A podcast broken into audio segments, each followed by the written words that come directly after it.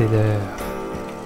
Préparez votre maïs soufflé et votre boisson gazeuse, car c'est le moment d'écouter un nouvel épisode de Séance de minuit.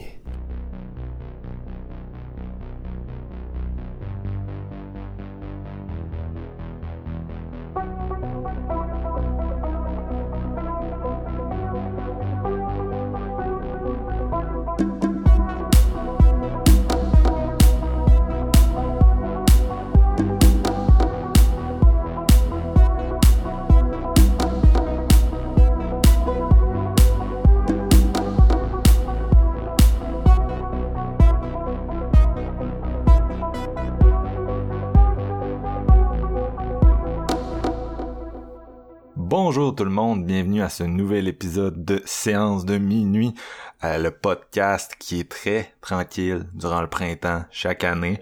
Mon nom est Marc-Antoine Labonté et aujourd'hui, qui est à l'honneur? Le roi des monstres, que dis-je? Les rois des monstres, King Kong et Godzilla dans un versus épique. Et on a aussi décidé d'adjoindre un petit top à cet épisode parce qu'on sait que vous aimez ça les tops. Puis aussi euh, si vous êtes là des auditeurs de longue date vous vous souvenez qu'il y a deux ans on avait fait un épisode sur King of the Monsters le Godzilla précédent euh, qui est encore disponible si ça vous intéresse. Puis à ce moment-là on essayait de faire un une espèce de rétro Godzilla qui s'est jamais manifesté finalement là trois films de l'ère Showa. Donc on Ouais. s'est dit on va essayer de se reprendre cette fois-ci. On va y aller avec un top 5 Godzilla mais ça, on vous garde ça pour la deuxième moitié de l'épisode. On va commencer par parler du nouveau film, qu'est-ce que ça vaut, euh, sorti Warner Brothers, là, qui sont très actifs sur la VOD Premium cette année, là, malgré le- Mm. les cinémas euh, ouverts, fermés, ouverts, fermés, on sait plus. Merci, Monsieur Legault.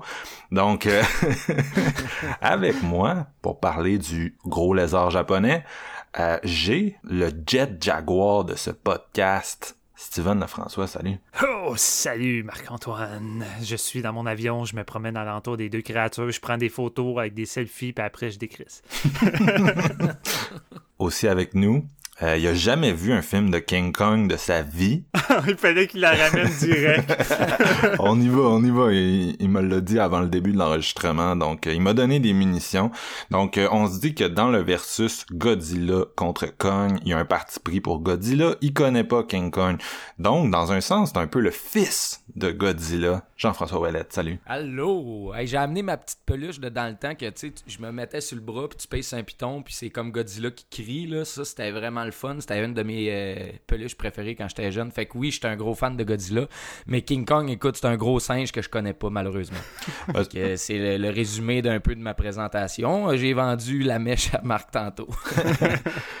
King Kong, il y a pratiquement plus de films japonais que de films américains. Là. Je regardais ça, là, puis il y a comme une couple Ouais. d'apparitions un peu euh, étranges là, à travers le, le cinéma japonais, tandis que euh, les films américains, c'est principalement euh, on, on revisite un peu son l'espèce de mythe là on fait des des des, re- des remakes puis il y a déjà eu a Son of Kong il y a long, il y a très très longtemps mais tu sais je dirais que c'est plus avec Skull Island là qu'on a commencé à faire des on a commencé à aller un peu plus dans le whack là parce que tu sais moi j'ai pas le souvenir d'un film de King Kong récent avant celui-là là qui divergeait vraiment de de l'histoire euh, de base. Mais je te conseille fortement de revoir le Peter Jackson mon GF parce que c'est vraiment un bon film c'est à faire, ça, c'est sûr et certain. C'est quoi cette tendance dans les franchises à faire un volet qui est tout le temps avec son of? Tu sais, pourquoi faut absolument que toutes les fucking créatures euh, finissent par avoir un enfant? tu sais? Puis Mais- euh, la plupart du temps, c'est tout le temps le petit enfant louche euh, qui fait juste foutre le bordel puis que ça marche pas. C'est jamais un bon, euh, un bon volet d'habitude. Non, comme hein? Son of Non. Frankenstein,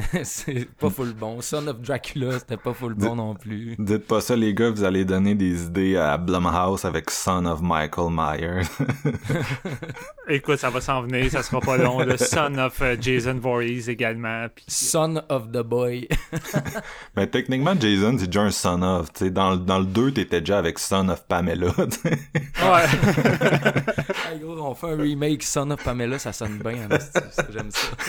Euh, vu, vu que t'as- vu que t'as pas les droits, Son of Pamela, pis là, tu l'appelles Jackie, puis tu fais ça en, en VFQ, là. Ah, je suis crampé, mais ça n'a pas de sens. Ça, C'est bon. Jackie, allez mon fils, Jackie.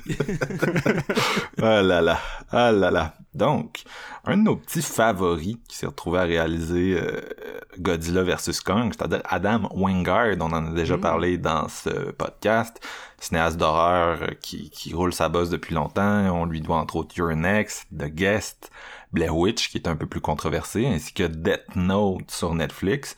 Euh, Godzilla contre Kong, c'est donc sa plus grosse production. Euh, puis le scénario, c'est le genre de scénario à 8... euh, il, y a tellement de monde qui sont crédités là-dessus, là, mais donc euh, Michael Duerty, le réalisateur de King of the Monsters, Terry Rossio, Eric Pearson, Max Borenstein, Zach Shields, euh, plein de beaux mondes qu'on a déjà vu ailleurs euh, dans la franchise de Legendary, là, qui en est déjà à son quatrième opus, mine de rien, puis qui semble euh, parti pour continuer. Ça a l'air d'être trois personnes qui ont travaillé sur l'histoire, puis deux qui ont vraiment bossé sur le scénario, dont un que c'est lui qui s'est occupé du scénario des autres, des autres volets de cette nouvelle, comment on pourrait dire, franchise américaine de, de King Kong et Godzilla. Tandis que l'autre, il a comme plus travaillé sur euh, Marvel avec Thor, Ragnarok, puis Black Widow. Ben, le, de ceux que j'ai nommés, il y en a quatre des cinq qui, qui ont été sur les autres films. Là. Il y en a sur Skull Island, il y en a sur King Ouais. of the Monsters, puis il y en a même un sur euh, 2014. Là. Ouais, c'est ça. Un beau petit comité. Donc, euh, Steven, je vais te laisser introduire l'histoire, puis nous donner un peu ton avis de ce méga euh, versus. We need Kong. The world needs him. To stop what's coming. This child. She's the only one to communicate with. I knew that they had a bond. She had nowhere to go, so I made a promise to protect her. And I think that in some way, Kong did the same.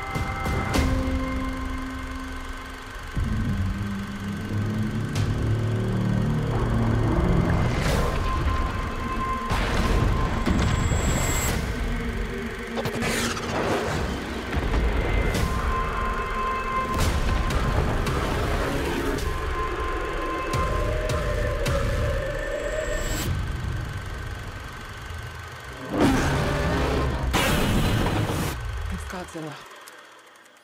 Fait qu'on enchaîne avec notre gros morceau Godzilla versus Kong avec une brochette d'acteurs euh, assez gigantesque euh, à l'image de nos gros euh, titans.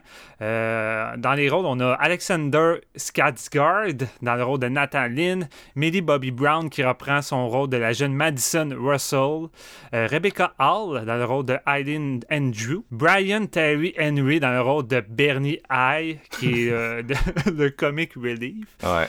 Euh, ouais, c'est ça. On retrouve Kyle Chandler dans le rôle de Mac Russell, le père de. Madison Russell, pour notre plus grand déplaisir. T'as utilisé les deux mots que je refuse d'utiliser dans ce podcast. Kyle Chandler, c'est banni. Écoute, on s'entend, on va pas vraiment en parler parce que les scénaristes ont eu la brillante idée de l'éliminer pas mal de Ouais. l'histoire. ce, qui est- ce qui est vraiment une bonne chose. Sortez-les. Puis sinon, il y a d'autres acteurs, mais rendu là, je pense euh, on va juste comme Ouais. pas vraiment focuser parce que c'est pas les, les principaux du Il y, film. il y a beaucoup de monde dans un film où les deux protagonistes, c'est des monstres en CGI. Ouais, vraiment. Euh, le film s'ouvre sur Godzilla qui s'en va attaquer une espèce de grosse euh, industrie du nom de Apex. Euh, pour aucune raison, Godzilla est comme en mode fury, puis il commence à faire des dommages, à tuer beaucoup de gens, puis à détruire cette plateforme-là. Puis là-bas, t'as un des personnages principaux, celui de Bernie, interprété par Brian Tyree Harry, qui s'est infiltré. Parce que lui, il trouve qu'il y a quelque chose qui se trame derrière tout ça, que la compagnie est peut-être en train de travailler sur un projet énergétique. euh, Qu'est-ce que ça veut dire, Marc? C'est la, l'espèce de parodie euh, QAnon. Cette série-là insiste comme pour nous mettre des, des, des dudes vraiment whack.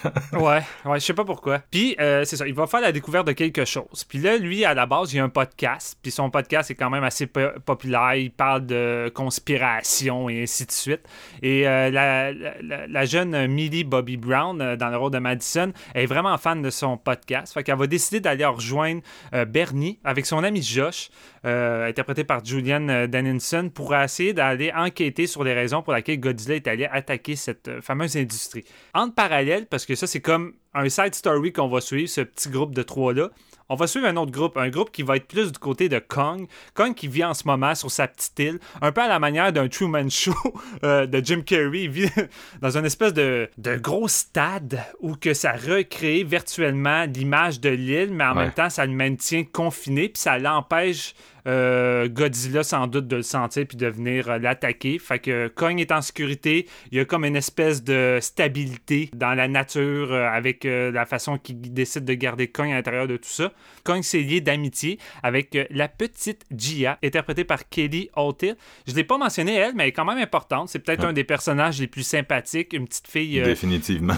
Ouais, t- sur des, sur des muettes. Et l'actrice est réellement sur des muettes, ce qui est vraiment cool. Ça m'a un peu rappelé euh, A Quiet Place, euh, Ouais. qui avait casté également euh, une, une jeune fille qui était véritablement sur des muettes. Ça devrait devenir le standard, là, parenthèse, là, mais tu sais, je pense Mhm. tu sais, c'est Ouais. c'est- c'est la bonne direction à aller. Sa mère, euh, Rebecca Hall, Island Andrew, qui est comme. Là, je nomme tous les noms. là. Je vais arrêter de nommer les, les noms d'actrices. Je vais juste les, les nommer par le nom de personnage. Island Andrew, qui est sa mère adoptive, euh, qui s'occupe d'elle, euh, qui veille également sur Kong. Mais là, tu as un des dirigeants de la compagnie Apex qui va venir voir le scientifique Nathan Lind pour venir le convaincre de venir faire une espèce de voyage au centre de la Terre euh, parce qu'il y aurait un autre monde qui serait peut-être à l'origine des titans de Godzilla, autrement dit de King Kong.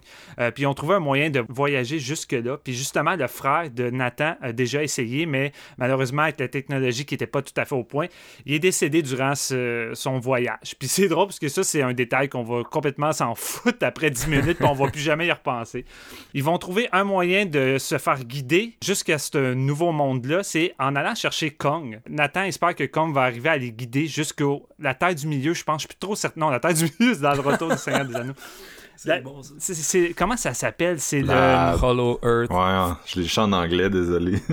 C'est la, la, la, la, la, la terre. euh, la- la- Je l'ai vu au cinéma en français, puis j'étais comme, Ah, c'est facile à retenir, puis finalement, j'ai complètement oublié c'était quoi. Là. Mais c'est ça. Fait que toute l'équipe va partir en voyage avec Kong sur le bateau pour aller se diriger là-bas, mais évidemment, en sortant de l'abri, ben, ça va attirer Godzilla vers Kong, vu que. Godzilla, sa, raison de vivre en tant que tel, c'est de tuer les autres titans euh, qui, qui est proche de lui. Et euh, c'est ça qui va déclencher un peu cette espèce de versus-là entre les deux, jusqu'à temps que finalement l'équipe réussisse à se rendre jusqu'à l'entrée euh, vers une espèce de tunnel. C'est un, c'est une espèce de tunnel avec des vaisseaux spéciaux euh, qui marchent selon la gravité qui va les amener jusqu'au milieu. tu, vas, tu vas loin dans ton synopsis, mon style.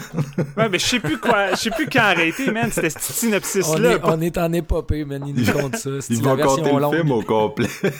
Ben, c'est pas compliqué. Il se dirige là. Il va arriver de la merde avec d'autres Il va y avoir de la confrontation entre Kong puis euh, Godzilla. La compagnie Apex, sans grande surprise, est méchante. Ils ont des idées derrière tout ça. Ils veulent aller chercher une pièce d'énergie importante là-bas. Ça va déclencher de la merde. L'apocalypse est sur le point d'arriver. Puis c'est ça en gros. Puis on alterne tout le temps entre les deux groupes. Le petit groupe plate qui arrête pas de faire de l'enquête pour savoir qu'est-ce qui se passe avec les titans. Puis le groupe un peu plus fun avec King Kong qui...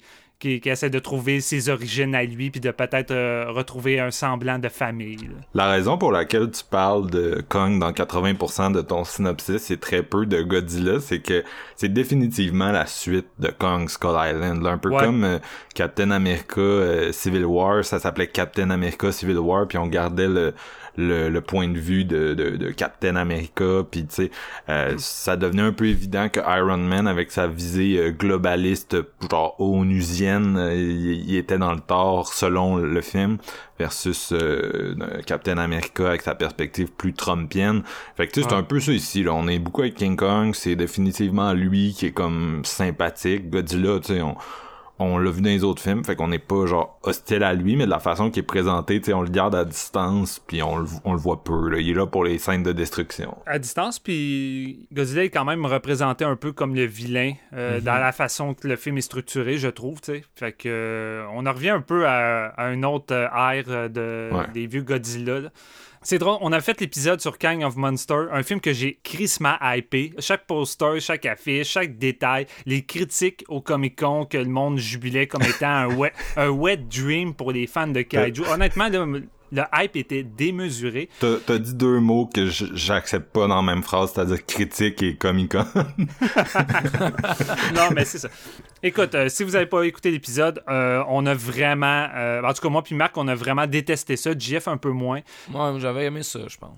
Ouais, moi, ça a vraiment été une énorme déception. C'est un film qui se prend beaucoup trop au sérieux. On met beaucoup trop d'emphase sur les êtres humains, mais avec un ton tellement dark, tellement lourd, avec une famille insupportable, euh, des décisions qui fait aucun sens. Mais ça, c'est pas tant ça le problème. Moi, je m'en fous des personnages qui fait aucun sens. Ça fait partie de l'univers de Godzilla. Mais quand c'est traité avec un premier degré aussi lourd, ça me fait chier. Surtout quand tu passes la plupart du temps avec eux. Ouais. Là, tu te dis, ben, les scènes de combat vont compenser parce que ça va être avec plein de monstres mythiques de la série, puis on va vraiment s'amuser. Non, c'est mal foutu, c'est mal filmé. Souvent, c'est, il fait trop noir. Euh, le CGI est douteux par moment. Fait que vraiment, j'ai détesté ça. J'avais bien aimé le- la version de Garrett Edwards, qui était plus focusée euh, du point de vue des êtres humains. Fait que sa façon d'éterrer Godzilla était intéressante. Euh, les personnages manquaient peut-être un peu de, un peu de chair, tu sais, étaient un petit peu plus stéréotypés, mais somme toute, j'aimais sa vision de la chose. Je sais plus c'est qui qui écrivait ça, mais il y avait quelqu'un qui disait que Godzilla, soit tu fais, tu tu peux faire soit un drame sobre, puis tu miser plus sur le minimalisme, tu sais, même si on s'entend, c'est une histoire de lézard géant, là. mais euh, ou tu peux faire de quoi qui est vraiment plus euh, euh, Showa, tu sais, film de samedi matin pour les, les Ouais. enfants, tu sais, comme euh, on va en parler, mais c'est définitivement ça que Kong Godzilla essaie de faire, là. Ouais. Mais euh, le gros problème, c'est quand t'essaies de faire un mélange des deux, puis c'est ça que King of Monsters a fait, là, tu sais, puis c'est, c'est ça Ouais. qui est bizarre aussi avec la franchise de Legendary, c'est qu'ils ont pas l'air sûrs de leur ton, parce qu'en quatre films, ils ont un peu tout essayé, là. Tu sais, Ouais. euh, Godzilla, c'est super sub, c'est, c'est comme de refaire le film original, puis après, t'as King, euh, euh, Kong Skull Island, qui lui, c'est définitivement un film de Showa, là, tu sais, c'est un film genre famille, euh, un ça vibe un peu comme un film de, de, de Marvel ou un Transformer, tu sais. C'est très campy, tu sais. T'as King of the Monsters qui était comme euh, on va essayer de faire genre le mélange de ces deux, tu sais, de Skull Island puis de Godzilla 2014, puis genre ça ne marche pas. Ils Mhm. Non. sont incapables de trouver le ton qu'ils veulent avoir avec ce film-là. Le scénariste de Godzilla 2014, c'est le- celui de Wonder Woman euh, 1984, puis du prochain Mortal Kombat qui s'en vient en plus. Ouh, Ok. quand Ouais. même. Puis en plus, Spider-Man Into the Spider-Verse 2. Fait Mais tu sais, c'est ça, la version 2014 de Godzilla, autant le réalisateur misait beaucoup sur l'attente, je trouvais que malgré les très peu d'apparitions de Godzilla, les deux, trois séquences sont mémorables, tandis que tu vois très souvent Godzilla dans King of Monsters, mais il n'y a aucune séquence qui m'a réellement Ouais. marqué. C'est ça la grosse différence. Mais j'avais trippé sur Kong Skull Island parce que pour moi, c'était Kong à travers les yeux d'un pseudo Sam Raimi. Puis tu sais, le gars, il est clairement influencé par le cinéma puis la mise en scène de Sam Raimi, ce qui donne un film crissement léché visuellement. C'est stylisé, mais surtout hyper actif. La caméra avec des plans euh, qui sortent de l'ordinaire, puis il essaie toutes sortes de trucs, puis ça donnait un film vraiment le fun, qui se prend pas vraiment au sérieux avec des personnages vraiment de série B. Puis je pense que c'est ça que je préfère dans mes films de Gaiju, c'est quand j'ai des personnages de série B, qui se prend pas tant au sérieux, qui a une coupe de jokes douteuses, mais somme toute, c'est plus le fun à suivre. Puis Godzilla vs. Kong, c'est pas mal ça que Adam Wingard puis l'équipe ont décidé d'y aller. C'est vraiment d'y aller avec un film beaucoup plus campy. Puis tu sais, tu regardes le scénario, puis le traitement. Tu sais, c'est le genre de film, on dirait qu'il pourrait être écrit par un enfant de 8 ans. là. Ouais. C'est vraiment, ça a la mentalité d'un film de- d'enfant de 8 ans. Puis je pense qu'on avait besoin de ça pour retrouver le fun que j'avais envie d'avoir en allant au cinéma voir un Godzilla, chose que je n'ai pas eu avec le précédent. Et euh, je trouve en même temps que c'est plus dans l'esprit des films d'Atoro. Puis, tu sais, on va en parler tantôt dans le top 5, là, mais moi, la Showa, tu sais, c'est pas forcément ma préférée, alors que pour beaucoup, tu sais, c'est pas mal euh, le pic, tu sais, de- des- des films de Godzilla. Mais tu sais, ça reste que c'est une période où c'est très campy, ça essaye beaucoup de choses. Puis tu sais, il y a plusieurs des films où les personnages sont très, euh, sais, très euh, en surface, mais somme toute agréables à suivre, un peu stupide, avec un scénario sans queue ni tête qui incorpore souvent des extraterrestres, des complots de- d'extraterrestres, ces choses-là. Fait tu sais, Ouais. c'est pas nouveau que le scénario d'un Godzilla, c'est stupide. Fait tu sais, moi, j'ai pas été scandalisé avec la stupidité de Godzilla versus Kong, surtout que ben, je trouve qu'Adam Wingard et les scénaristes ont réussi à trouver un bon ton. En tout cas, quand on est avec l'équipe qui, euh, qui suivent King Kong, je trouve que là, on est avec des personnages de fun. un, film, un film qui s'assume, tu sais, il prend même pas le temps de développer des détails sur comment, le- comment ils ont trouvé la terre du milieu, comment ils ont construit le tunnel. Tu sais, ça fait tellement aucun sens que tu t'en calisses, puis ils font juste rentrer direct dans le sujet. Ils t'installent tout ça. Ça prend pas de temps que King Kong se retrouve sur le bateau. Tu sais, il y a vraiment pas de niaisage, puis je trouve que le film va à 200 km/h, puis c'est correct. Ça nous tente pas de gosser plus qu'il faut avec les détails. Nous, ce qu'on veut, ben, c'est voir King Kong avec Godzilla se taper sa gueule. C'est quand même ça le but principal, avec un semblant de fun. Mais ça paraît, ça paraît qu'ils ont écouté, des films un peu plus whack, là, comme tu Ouais. disais, la- que ce soit la Shoah, mais même, euh, même l'air aisé qui est plus sobre. Des fois, elle introduit, tu sais, Biolante, qui, qui, si vous, vous nous suivez pas en ce moment, mais tu sais, qui introduit une genre de plante avec de l'ADN humain géante, tu sais, puis c'est c'est c'est de quoi qui reviendra jamais. Tu sais, on introduit genre la science, on la pitch là, puis garde, tu sais, c'est comme mets ton cerveau à off, suis ça, tu sais, puis c'est juste correct si le ton il suit, il suit comme cette espèce de de, de, de folie là, un peu scientifique là. Non, exact. Puis tu sais, je veux dire, c'est quand même hallucinant de voir un film qui a pratiquement un, un scénario que j'aurais vu également dans un film de la Toho, mais avec le budget américain. Tu sais, voir un film de cette ampleur-là, avec ce budget-là dans les cinémas, je trouve ça quand même assez fou. Tu sais, d'habitude, c'est le genre de série B qu'on n'aurait pas sur grand écran avec un, un aussi gros budget. Fait que tu sais, déjà là, je trouve ça quand même. Je trouve ça couillu, malgré l'échec du volet précédent. Surtout, moi, dans ma tête, que Kong versus Godzilla, c'était mort. Mais c'est ça, j'ai. En gros, moi, j'ai eu un fun monstre parce que j'ai un petit attachement spécial avec ce film-là. C'est que c'est la deuxième fois que je retournais au cinéma. euh, depuis la pandémie, après un an. Ça faisait un an que j'ai pas été au cinéma. La semaine avant la sortie de Godzilla, j'ai été voir Nobody, un film euh, d'action de série B, crissement le fun, que j'ai eu du plaisir, puis que je me suis dit, c'est le genre de film que j'avais besoin pour retourner au cinéma. Puis j'espérais que Godzilla vs. Kong soit dans ce mood-là un peu. Puis ma salle n'était pas tant pleine pour Nobody. Quand je suis allé voir Godzilla vs. Kong, ma salle était pratiquement pleine pour qu'est-ce qui est autorisé, évidemment. On s'entend, c'est pas les mêmes salles pleines qu'on avait avant la pandémie.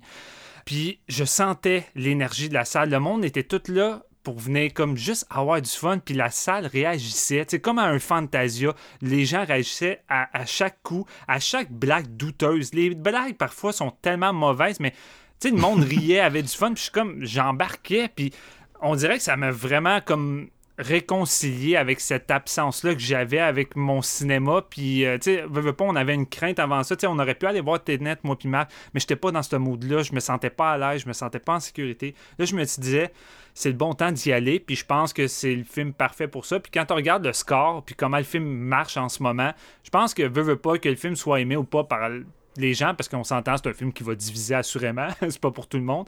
Le film a quand même comme redonné un vent de souffle au cinéma, puis à les salles, puis se dire que crime, après la pandémie, le cinéma peut survivre. Puis pour moi, déjà là, c'est comme beaucoup venant d'un film comme celui-ci. Puis je peux sentir également l'attachement d'Adam Wingard à, à travers son film. Tu sais, ce gars-là, c'est un gros fan de Godzilla. J'ai écouté beaucoup d'interviews avec lui qui en parlait. Puis tu sais, c'est un fan depuis qu'il est jeune comme moi. Tu sais, je le voyais un peu à travers moi. Puis la façon qu'il traite euh, les créatures là-dedans, je trouve qu'il le fait avec beaucoup de respect puis de connaissance, puis avec beaucoup de clin d'œil. Puis je pense le génie de ce film-là, puis c'est Wingard qui en avait parlé également, on, s'entend, les êtres humains, on s'en fout dans ces, films-là. C'est pas ça l'important. Puis tu sais, j'ai vu des critiques dire il n'y a pas de personnage euh, qu'on peut s'attacher, fait que rendu là, c'est dommage. On n'a aucun personnage avec qui s'identifier, fait que le film est vide. Fait qu'on voit juste des monstres se taper.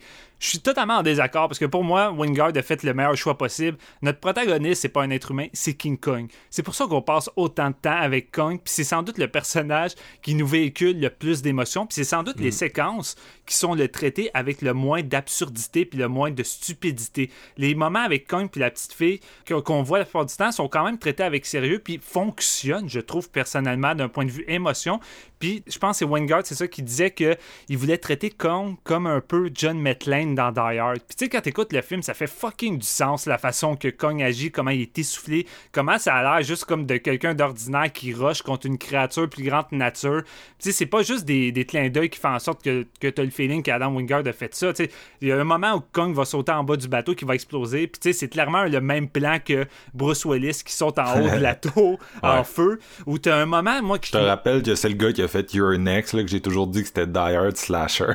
Exact. Tu c'est un, un malade de- de- des films d'action des années 80. Puis, tu sais, il s'est pas amusé à amener un esthétique néon années 80 parce que fucking Millie Bobby Brown est là, puis il veut faire un, clin d'œil à Stranger Things. Adam Wingard, je suis pas mal certain, il s'en calisse de Stranger Things. Avant tout, c'est que ça fait partie de son style. C'est un amoureux des années 80. Vous pouvez le voir dans Yonex, mais surtout dans The Guest. The Guest pue les années 80. Ouais. Puis c'est ça qu'il a voulu faire avec ce film-là, c'est ramener un peu le fun des séries B qu'on avait dans les années 80 avec le même genre de traitement avec son personnage Et moi, c'est ça que j'ai le plus aimé dans ce film-là. Godzilla est moins présent. Euh, c'est pas tant lui la vedette, mais ça me dérange pas parce que Kong là-dedans, il shine, puis je l'aime vraiment. Fait que rendu là, tu sais, moi, j'avais un parti pris pour Kong. Puis je trouvais ça juste plus intéressant de suivre Kong que Godzilla à la base. Fait que je comprends ce choix-là de focuser. Puis je veux dire, un coup qu'on arrive dans l'espèce d'entremonde au milieu de la Terre, on dirait que j'ai retrouvé un peu la, ride fun que j'avais avec le film de Peter Jackson. Un coup qu'on arrive sur l'île. Tu sais que c'est juste comme, il y a des créatures, il y a des combats, l'univers est le fun à suivre. Fait tu sais, vraiment, j'avais juste du gros fun. Le gros défaut majeur, par contre, du film, parce qu'il y en a un, c'est loin d'être parfait, c'est le deuxième groupe avec Madison, avec Bernie. Bernie qui, en français, est doublé par Didier Lucien. C'est-tu Didier Lucien? Je pense que oui. Euh, Euh, de, de- dans une gare exprès de chez vous. Ouais, dans une galaxie près de chez vous, qui est le pire choix. Euh, parce que ce comédien-là parle sur le bout de la langue, puis il a vraiment un gros accent prononcé québécois. Fait que c'est le seul personnage du, du film qui a un accent québécois. Mais en plus, il double un personnage qui, de base, en anglais, doit déjà être gossant. Fait que Ah, traduit- man, en anglais, c'est pas mieux. Ben, c'est ça, c'est ça, ben, ça, en- encore pire en français. Puis c'est plate parce qu'à toutes les fois qu'on est avec le groupe, euh, tu sais, exemple, la bataille sur les bateaux avec euh, Kong puis Godzilla, leur premier combat, ou qu'on s'en va au milieu de la Terre, souvent, à un moment donné, ça va être entrecoupé, qu'on en revient à eux qui s'infiltrent dans les dans le Apex, l'industrie, ces choses-là. Puis c'est plate, c'est plate. Ça alourdit le film. J'aime pas ces personnages-là, puis ça m'intéresse pas tant. tu sais. Au moins, ils sont traités de manière tellement cabochon. Je me dis, ok, au moins, c'est pas, pas le drame euh, du, de King euh, of Monsters, mais pour moi, ça reste un défaut majeur. On aurait dû juste comme éliminer ça, t'enlèves ça, puis ça change rien au film. Le film Non, va avancer ça. de la même façon. Fait Il voulait comme donner un peu de- d'exposure à Godzilla aussi, là, ça paraît. Mais tu sais, chaque fois, Ouais. chaque fois qu'ils sont là, c'est comme la scène qu'on se débarrasse dans un sens, là. Ouais, exact. Pour ça, pour moi, c'est dommage. Ça, ça fait quand même mal au film. Ouais. Mais, écoutez, les moments de fun, puis surtout la dernière demi-heure à Hong Kong, dans une salle de cinéma avec le son dans le tapis, puis le, le travail sonore de ce film-là est phénoménal. Chaque coup de poing, chaque coup de tête dans un immeuble, les sièges de mon cinéma tremblaient. J'étais comme, crime, c'est-tu parce que ça fait un an que je suis pas venu ou en ce moment, mais il semble que la qualité sonore est comme vraiment dingue. En tout cas, ça m'a pas fait ça quand j'étais allé voir King of Monsters en IMAX. Puis imagine, là, j'étais dans une salle normale, puis je trouvais ça intense. Cette dernière demi-heure-là, c'est du bonbon. Ça m'a donné ce que King of Monsters m'a jamais donné sur deux heures de film. Vraiment, c'est comme la confrontation entre Kong puis Godzilla est épique sur deux rounds avec des chorégraphies lisibles, vraiment excitantes, euh, avec euh, un visuel vraiment léché de néon à Hong Tu sais, vraiment, comme je m'attendais que Wingard allait faire. Puis vraiment des petits touches vraiment le fun euh, de, de clin d'œil qui rappelaient, tu sais, comme les films d'action des années 80. Comme t'as un- à un moment donné, t'as un moment où que King Kong a l'épaule disloquée. Là, il est en mode Mel Gibson, Lethal Weapon. Il se replace l'épaule, mais sur un immeuble. J'étais comme, ok, tu sais, c'est le genre de fun que je veux dans un film qui se prend pas tant au sérieux. C'est vraiment du gros, euh, du gros bonbon. Puis surtout que c'est plus un twist, ben, il intègre Mecha Godzilla, euh, ce qui va engendrer un, un fight encore plus épique à la fin avec l'exécution d'un monstre les plus épiques que j'ai vu, là, la façon que Kong va se débarrasser de Mecha Godzilla. Là, euh, honnêtement, je jubilais dans la salle, ma salle jubilait, j'ai trippé. Je suis sorti de la salle avec le gros sourire aux lèvres. J'ai eu du fun, puis ce film-là m'a fait ce que je m'attendais, euh, puis que je voulais de- des autres volets. Fait que, oui, ça a ses défauts, mais pour moi, je retiens plus les qualités que les défauts. Puis c'est- ça a été juste comme du gros bonbon. Puis surtout dans une période où que je suis démoralisé avec la pandémie, je pense que ça m'a juste, euh, ça m'a juste fait du bien. là. On sent ta passion, on la sent. Ouais, je sais, je me suis éternisé, mais écoute, c'est ça qui Écoute, arrive. C'est un Godzilla vs Kong quand même. Vas-y, JF. Ouais, écoute, euh, hey, moi je vais faire un petit préambule avant de vous parler de, de, de ce film-là. J'ai euh, j'ai une drôle de passion dans la vie, mais un peu. euh, J'aime les conspirations puis tout ça, puis ça me fascine un peu où ce que l'humain peut aller dans son euh, thinking, tu sais. Puis le ah, le Hollow Earth, c'est- une théorie qui date depuis quand même. euh, quelques années, là, on s'entend, ça fait comme 130 ans que ça a été émis par des scientifiques. Aucune idée comment ils sont arrivés à ce consensus-là, mais il y a des écrits comme quoi que, genre, justement, il y a- il y a une Terre vide en dedans, qui aurait de la vie, puis blablabla, en tout cas. Jeff, elle, peut pas être vide si elle est plate. Non, mais c'est pas la même gang, non. la- la- hey, ça, c'est ça, c'est une autre affaire. Si elle est plate, elle est pas vide. Ça, c'est bon en tabarnak. Mais si elle est ronde, elle, elle peut avoir de quoi de vide en dedans. Puis ça, ça m'a tout le temps fasciné. J'étais genre, comment ils ont fait pour se rendre là? Puis c'est un peu euh, le, le plus, le truc le plus stupide de Godzilla vs. Kong, mais le truc le plus divertissant en même temps. Man, Ouais, c'est exact, d'amener exact. Kong dans le centre de la Terre où c'est qui est sa, c'est sa maison puis c'est là qu'il va aller retrouver sa force intérieure pour combattre les euh, Godzilla puis je suis comme c'est du génie est-ce que c'est du génie? Moi j'en C'est voulais c'est du génie dans sa stupidité. ben non, mais c'est là. ça. Mais tu sais, on n'arrête pas de parler. Ben, en tout cas, moi, je le dis souvent sur le podcast, mais que j'aime les trucs un peu stupides dans le cinéma. Ça me divertit, tu sais. Puis je, je vais en reparler plus tard dans, dans cet épisode-là. Mais bon, sur Godzilla vs. Kong, juste la scène d'ouverture, Esti, qui nous présente Kong qui se lève avec la petite toune joyeuse qui va dans la douche en dessous de la, chute. Mais oui.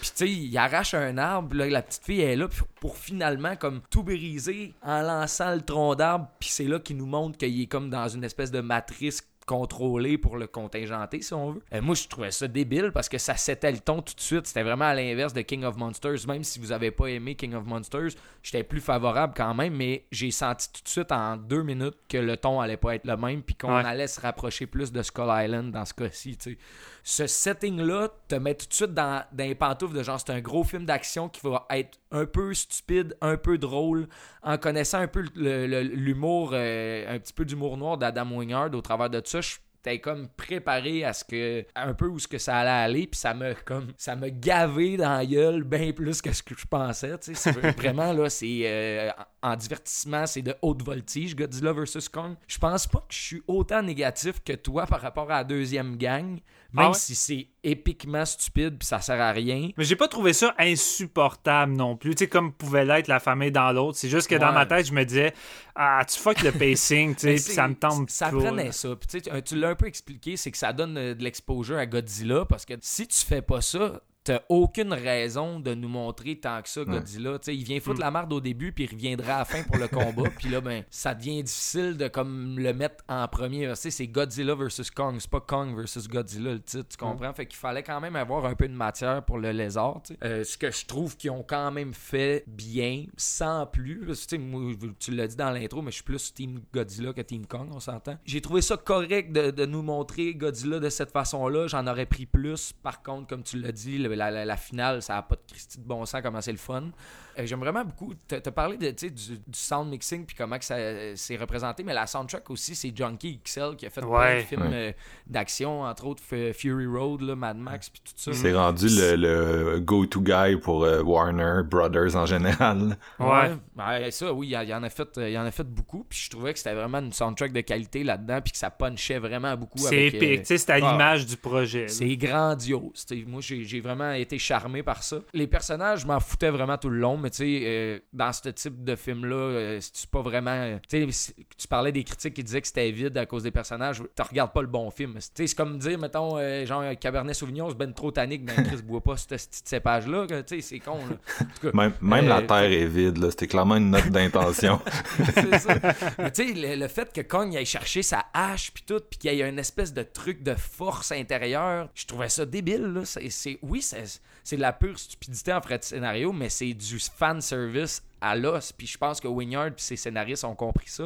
La- Ça donne lieu à, des- à du visuel vraiment comme du bonbon. là. Ben c'est oui. léché. Puis il y a vraiment des plans comme marquants, je trouve. C'est- la- le traitement de la gravité, je suis pas sûr qu'il est accurate en frais de science, mais c'est vraiment divertissant. tu. Mais les gaz à fond, ok, puis là, on revire de bord, puis tout est beau. Moi, je suis comme, let's go. Ils ont trouvé comment, mais tu sais, ils t'expliquent pas pourquoi, ils t'expliquent pas comment, ils le font, Mm. puis that's it. On passe pas une heure et demie là-dessus à t'expliquer c'est quoi. Ils s'en foutent, ils veulent y aller. Point final. C'est ça Mm. qu'ils font. Puis ça donne place à des, à, à des scènes vraiment euh, foutrement bien foutues. Là, justement, euh, Kong qui se bat avec l'espèce de grosse euh, bébite volante là, qui se fait enrouler. Puis là, Ouais. que t'as les vaisseaux qui viennent l'aider en tirant des missiles. Je suis comme, wow, man, c'est comme la Deuxième Guerre mondiale. T'as-tu remarqué le, le clin d'œil à Jeepers Creepers? Quand Ouais. euh, Kong se fait pogner avec l'aile puis tu vois son visage à travers Ouais. Ah ouais, mais c'est ça, c'est tellement plein de petits euh, Easter eggs dans ce film-là, man. Mm. C'est, passionnant. Puis moi, euh, ben, j'en ai profité hein, à 25$ la location. Je l'ai écouté deux fois, on va, s'en- on va se le dire. faut que ça vaille la peine. Mais euh, je suis sûr que je les ai pas toutes saisies quand même, même sur deux visionnements. C'est rempli de petits trucs, des petits clins d'œil vraiment le fun. Euh, je pense que ça, vient directement de la passion de Wingard pour le cinéma en tant que tel. Puis il y a eu beaucoup plus de lousse sur Kong versus Godzilla que, mettons, un truc comme Death Note ou ce qui était comme vraiment là, pris dans des barrières là, que tu sentais vraiment que c'était pas le gars en tant que tel qui était là, derrière le projet. Death Note, ça se condense juste pas en deux heures. Tu essaye Non, pas, non, c'est, idiot. C'est ça. Mais c'était, clairement, il s'est fait donner le projet, puis il a vu l'occasion de, de faire de quoi de gros pour Netflix, mais il devait être au courant lui aussi. C'est sûr que c'est un fan de Death Note, il devait savoir que c'était impossible. tu sais. Il a joué avec ses cartes, puis that's c'est Ouais. ça qu'il a donné. Tandis que Godzilla vs. Kong, tu le vois qu'il y a du fun. tu sais. Puis euh, Steven t'en a parlé, mais tu sais, dans le dernier droit, man, la photographie avec euh, Hong Kong, puis tout, là, les couleurs, c'est magique. Euh, ce que j'ai préféré sur ce film-là versus euh, King of Monsters, oui, le ton est un petit peu plus léger, mais on, on est vraiment plus de jour aussi, tu sais, versus Ouais. des gros combats sombres que tu vois rien dans la nuit, tu sais. Là-dessus, c'est, ça se passe de jour. Tous les gros combats, on voit tout. C'est, C'est- vraiment... Dans, Ouais, vas-y. dans King of the Monsters, c'est même pas que c'était la nuit. En fait, on savait pas si c'était le jour ou la nuit parce que pratiquement tous les euh, combats dans celui-là sont passés dans un genre de filtre de CGI. Tu sais, quand il c'est rodant, c'est genre le ciel orange, mais tu sais, orange vraiment pas naturel. Puis après, euh, avec King Ghidorah, ils sont comme en Arctique, puis c'est genre tempête de neige, puis c'est le filtre bleu. Instagram. Non, c'est ça, c'est le fil bleu vert euh, quand on est rendu à Boston, c'est ça tout le long là, c'est tout le temps Ouais. full les images sont super saturées de je sais pas quoi, puis c'est laid, c'est illisible. Euh, j'avais détesté. Ouais, ben c'est ça, tu l'idée que, en mettons, King euh, Ghidorah, à chaque fois qu'il fait une apparition, il déclenche une genre de tempête, ce qui donne un combat un peu plus, chaotique, est bonne, mais l'exécution, là, c'est raté, Ouais. là. On dirait que ça a été écrit pour le budget, là. ça a comme été écrit Ouais. pour justifier que les effets spéciaux sont, sont vraiment de la merde dans ce film-là. Ouais, fait que, écoute, euh, pour ce film-là, une autre qualité que j'ai vraiment aimé, justement, t'en as parlé, mais c'est Kaylee Huttle, là, euh, la petite, euh, Ouais. vraiment, la- sa relation avec Kong, j'ai vraiment aimé ça. J'ai aimé la sensibilité un peu du personnage de Kong aussi. Ouais. Je savais pas qu'il était gentil de même. Moi, je pensais que c'était comme un gros singe qui se bat, puis il me montrait une facette de Kong qui était vraiment charmante, je pense. Euh, j'ai beaucoup adhéré au, au personnage, puis tu sais, t'es comme, tu te sens pas bien pour lui quand il est pogné, puis tu le veux, tu sais, quand justement quand il arrive à la maison c'est ça un peu le, le running gag de Hollow Heart. C'est genre la petite est comme il veut aller à la maison on va l'amener à la maison. Ben Chris il- un coup qu'il est à la maison Kong il a de l'air d'un maître là, il est chez lui tu sais, c'est- vraiment beaucoup beaucoup de power dans l'image. Fait que je trouvais que ça c'était bien rendu puis tout. Malgré que le reste des personnages comme j'ai dit on s'en fout mais c'est pas important on est on n'est pas là pour ça fait que ça change pas la donne je pense euh, au final, écoute, c'est un- une grosse ride, une grosse ride le fun, puis c'est ça qu'on attendait un peu là. C'est un gros blockbuster de cinéma. J'ai pas eu l'occasion d'a- d'aller en salle, mais euh, c'est sûr que ça devait être euh, assez débile. Ouais. Euh, je le Ah, recommande. vraiment, vraiment, c'est c'est le genre de film, puis tu sais, c'est pas surprenant, mais faut voir ça en salle. là. Ben Honnêtement, ouais. je regrette pas de m'avoir déplacé pour euh, vivre l'expérience. là. Oui, il y, en a- il y en avait plus de ça à Québec. Ouais. Euh, Euh, fait que c'est ça. J'ai vraiment, j'ai vraiment aimé. Écoute, euh, c'est pas. c'est- Les défauts sont pas, sont pas agaçants là-dedans. Tu, tu te focuses plus sur les bons coups. Puis je pense Ouais. que c'était ça qui est important. C'est comme un peu le rebound de King of Monsters. Puis ça répare un peu tout ce qui a été mal fait avant dans, dans l'autre film. Même si pour ma part, j'avais quand même apprécié. Je reconnais que King of Monsters, il y a des Christy de défauts épiques. là.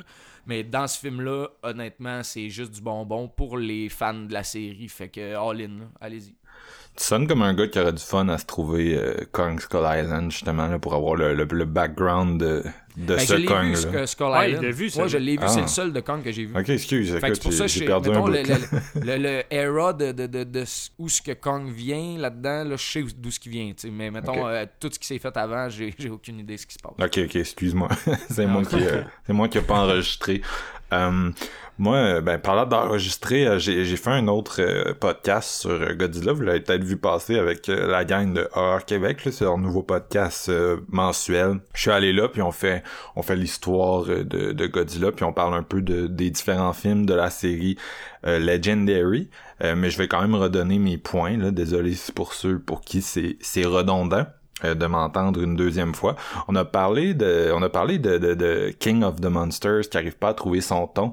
Mais comme je viens de le dire, un autre des problèmes de King of the Monsters, c'est la laideur de ce film-là, c'est l'espèce de cacophonie visuelle hideuse, les effets spéciaux qui sont jamais convaincants.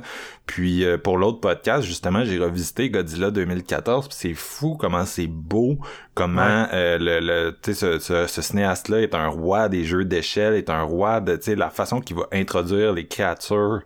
Euh, tu sais, ce gars-là, il est né pour shooter Godzilla.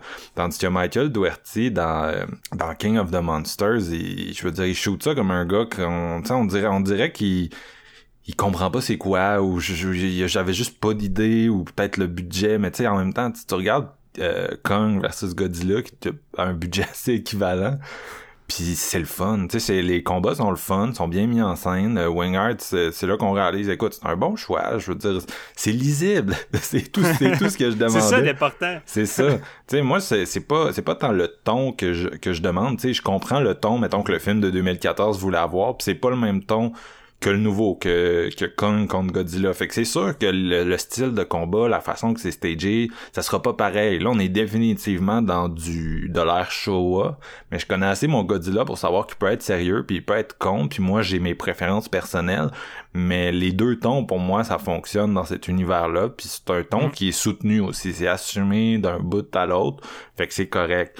Puis euh, moi, le, combat final, je l'ai aimé, mais mon combat préféré dans ce film-là est définitivement celui sur les porte-avions, avec Kong qui est dans une situation de merde parce que je, euh, on est au milieu de l'océan. Je vous rappelle que Kong n'est pas une bête spécialement aquatique, contrairement à Godzilla qui, euh, surtout dans cette franchise-là de Legendary, là, c'est comme il est tout le temps dans l'eau en train de nager, puis on le pogne souvent dans l'océan. Tu sais, Kong, lui, c'est comme il y a comme une, une grosse batch de porte avion de l'armée, tu sais, puis en gros, c'est pas mal, c'est boué, fait qu'il s'en sert comme ça, puis j'ai trouvé ça super imaginatif, tu sais, c'est ça que je veux, moi, ultimement, c'est, oui, c'est cool d'avoir ces bobites-là dans un film américain, mais si tu réussis pas à me stager un combat qui a de l'allure puis qui est le fun, je vais retourner voir les films japonais là, qui font mieux avec 10% du budget, tu sais. Tandis que là, j'ai vraiment eu ce feeling-là. J'ai eu le feeling de, quelqu'un qui s'amusait puis qui avait des idées à proposer.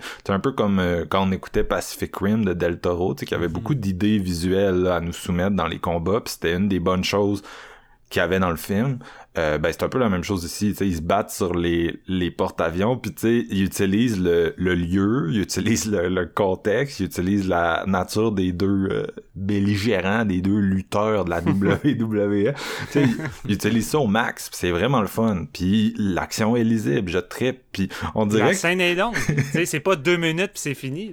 on dirait que Wingard, il le savait. Il y a des néons partout dans ce film-là, au point, au point où ça en est parodique. Il y a une scène où les personnages ils rentrent dans un ascenseur, puis il y a juste genre 20 néons mauves tout le long de l'ascenseur puis j'étais comme oh my god il y en a partout dans les scènes d'exposition puis à la fin quand ils se battent à Hong Kong chaque même le dude même, le dude qui va contrôler Mega Godzilla dans le crâne de King Ghidorah, tu sais, même le crâne de King Ghidorah plein de néons non, c'est ça. J'ai pas vu autant de néons depuis genre euh, Only God Forgives dans un film. mais c'est ça, à la fin, ils se battent à Hong Kong, puis chaque building est comme encadré d'un néon, mais comme de couleurs différentes. Fait que t'as comme l'impression d'être genre dans un jeu vidéo. Euh, c'est pas nécessairement négatif, là, mais tu sais, c'est juste, c'est vraiment drôle, mais on dirait qu'il, je sais pas, il s'est dit comme, ok, l'autre, ça marchait vraiment pas euh, puis j'ai trouvé ça le fun. Moi, c'est sûr qu'au niveau de l'histoire, euh, je, je, je, veux dire, je comprenais ce que j'avais. D'un autre côté, je pense qu'il y aurait peut-être pu avoir moins de personnages ou les personnages auraient peut-être pu... Euh, bon, le podcaster, tu sens qu'il a été écrit par la même personne qui a écrit Kyle Chandler dans l'autre, là. Puis je vous rappelle que celui dont on ne doit pas prononcer le nom, là, un des pires personnages que j'ai vu euh, dans un blockbuster de ma vie. J'ai tellement détesté ce gars-là. Tu viens de prononcer son nom. Ouais, je le sais, je le sais. C'était ça la joke. Là. Mais euh, c'est ça, le podcaster, il a un peu la même vibe, mais au moins il est, beaucoup moins là. L'intrigue n'est pas centrée autour de lui. Fait que c'est comme, bon, il gosse, mais... mais euh, il puis c'est vrai moi j'ai aussi trouvé que tu sais c'est parce qu'ils ont comme pas tant d'agency, la team Godzilla. tout ce qu'ils font, en gros, c'est découvrir que la compagnie diabolique est effectivement diabolique tandis que tu sais euh, avec Kong on a beaucoup plus tu sais l'interaction de la jeune fille euh, essayer d'aller au centre de la terre tu sais c'est une- c'est là qu'on a la grosse histoire qui progresse beaucoup puis les deux personnages les plus sympathiques du film selon moi qui sont euh, Rebecca Hall puis la, la jeune fille euh, Ouais. qui sont qui sont c'est ça pas mal plus sympathiques là puis Alexander Skarsgård là-dedans lui aussi ah, il y a il y a du monde whack dans ce franchise-là, les gars. Il y a du monde whack, même dans le Hey. premier, là, où euh, sais, le monde avait genre aucune personnalité, là. C'est, c'est... À, à vous, me semble, logiquement, là, j'aurais vu Adam Wingard caster Dan Steven à la place de Alexander. Ouais. C'est Dan Steven qui aurait dû avoir ce rôle. Définitivement. Puis en plus, ça vibe plus avec Dan Steven comme rôle. Sais, Ouais. Skarsgård, il- je sais qu'il aime ça. Sais, ça a l'air d'être un gars qui aime beaucoup ça, euh, déconstruire son image là, de, de mannequin pratiquement, parce qu'il a joué beaucoup de rôles, tu sais, de style Tarzan ou son rôle dans True Blood, où on joue beaucoup sur son physique. tu sais. Puis Ouais. euh, je l'ai vu dans... Me rappelle plus c'est quoi. C'est une série qui est sortie récemment avec euh, Kirsten Dunst. Puis en tout cas, les, les deux sont comme dans un dans du marketing de réseau, là, de la MLM. C'est une série sur les MLM, tu sais. Puis lui, il est comme obsédé par la MLM, mais tu sais, il a- oh, tu sais, c'est définitivement joué pour la comédie, puis il, il- il est pathétique, là, comme personne. Puis euh, c'était bien, parce que ça déconstruisait son image. Puis là-dedans aussi, écoute, il essaye de faire ça. C'est juste je capote pas sur l'écriture du sidecast dans, dans ces films-là, tu sais. Puis ça, je Ouais. pense que ça va rester comme ça, mais non, c'est ça, tu sais, c'est... Moi, je me souviens quand on avait enregistré sur King of the Monster, j'avais traîné le film dans la boue, je l'avais détesté, puis j'avais dit que j'avais plus aucune attente pour Kong contre Godzilla. Puis là, je l'ai vu, puis tu sais, j'ai, eu du fun. Fait que mettons que là, je ressors sur une bonne impression, puis je suis comme, OK, faites-en un autre, tu sais, ça chine pour le prochain.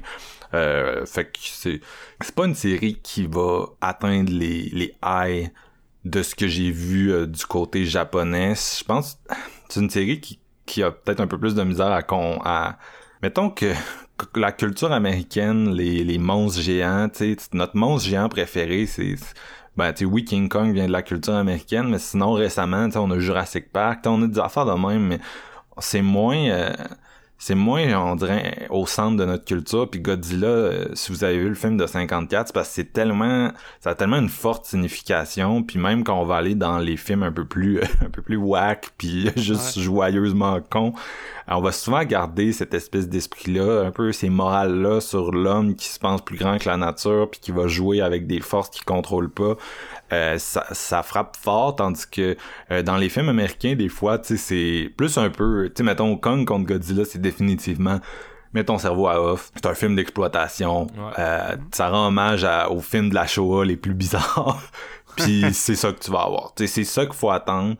Fait que tu c'est un film que moi j'ai aimé, mais tu sais, je, je, je monterais pas une barricade pour le défendre à quelqu'un qui me dit euh, je me suis emmerdé. Tu sais, c'était juste, c'était bien, ouais. c'était bien exécuté. C'était bien exécuté. C'est qu'on en retrouve tellement une sensibilité, tu sais, euh, qui est propre euh, à, la- à leur culture japonaise, tu sais, que quand tu décides d'adapter ça en Amérique, tu peux pas essayer de recréer cette sensibilité-là, tu sais, c'est pas présent dans la culture américaine. Fait, tu sais, rendu là, Mhm. faut t'essayer de trouver ton ton puis ton, ton style. Puis- C'est pas avec du drame familial puis de le, le- le- le rêve Ouais, américain qui s'écroule qu'on va réussir à s'attacher à, à ces créatures-là. Non, c'est ça. Puis euh, je sais pas si vous vous souvenez euh, dans Inglorious Bastards, là, la fameuse scène avec King Kong, tu sais.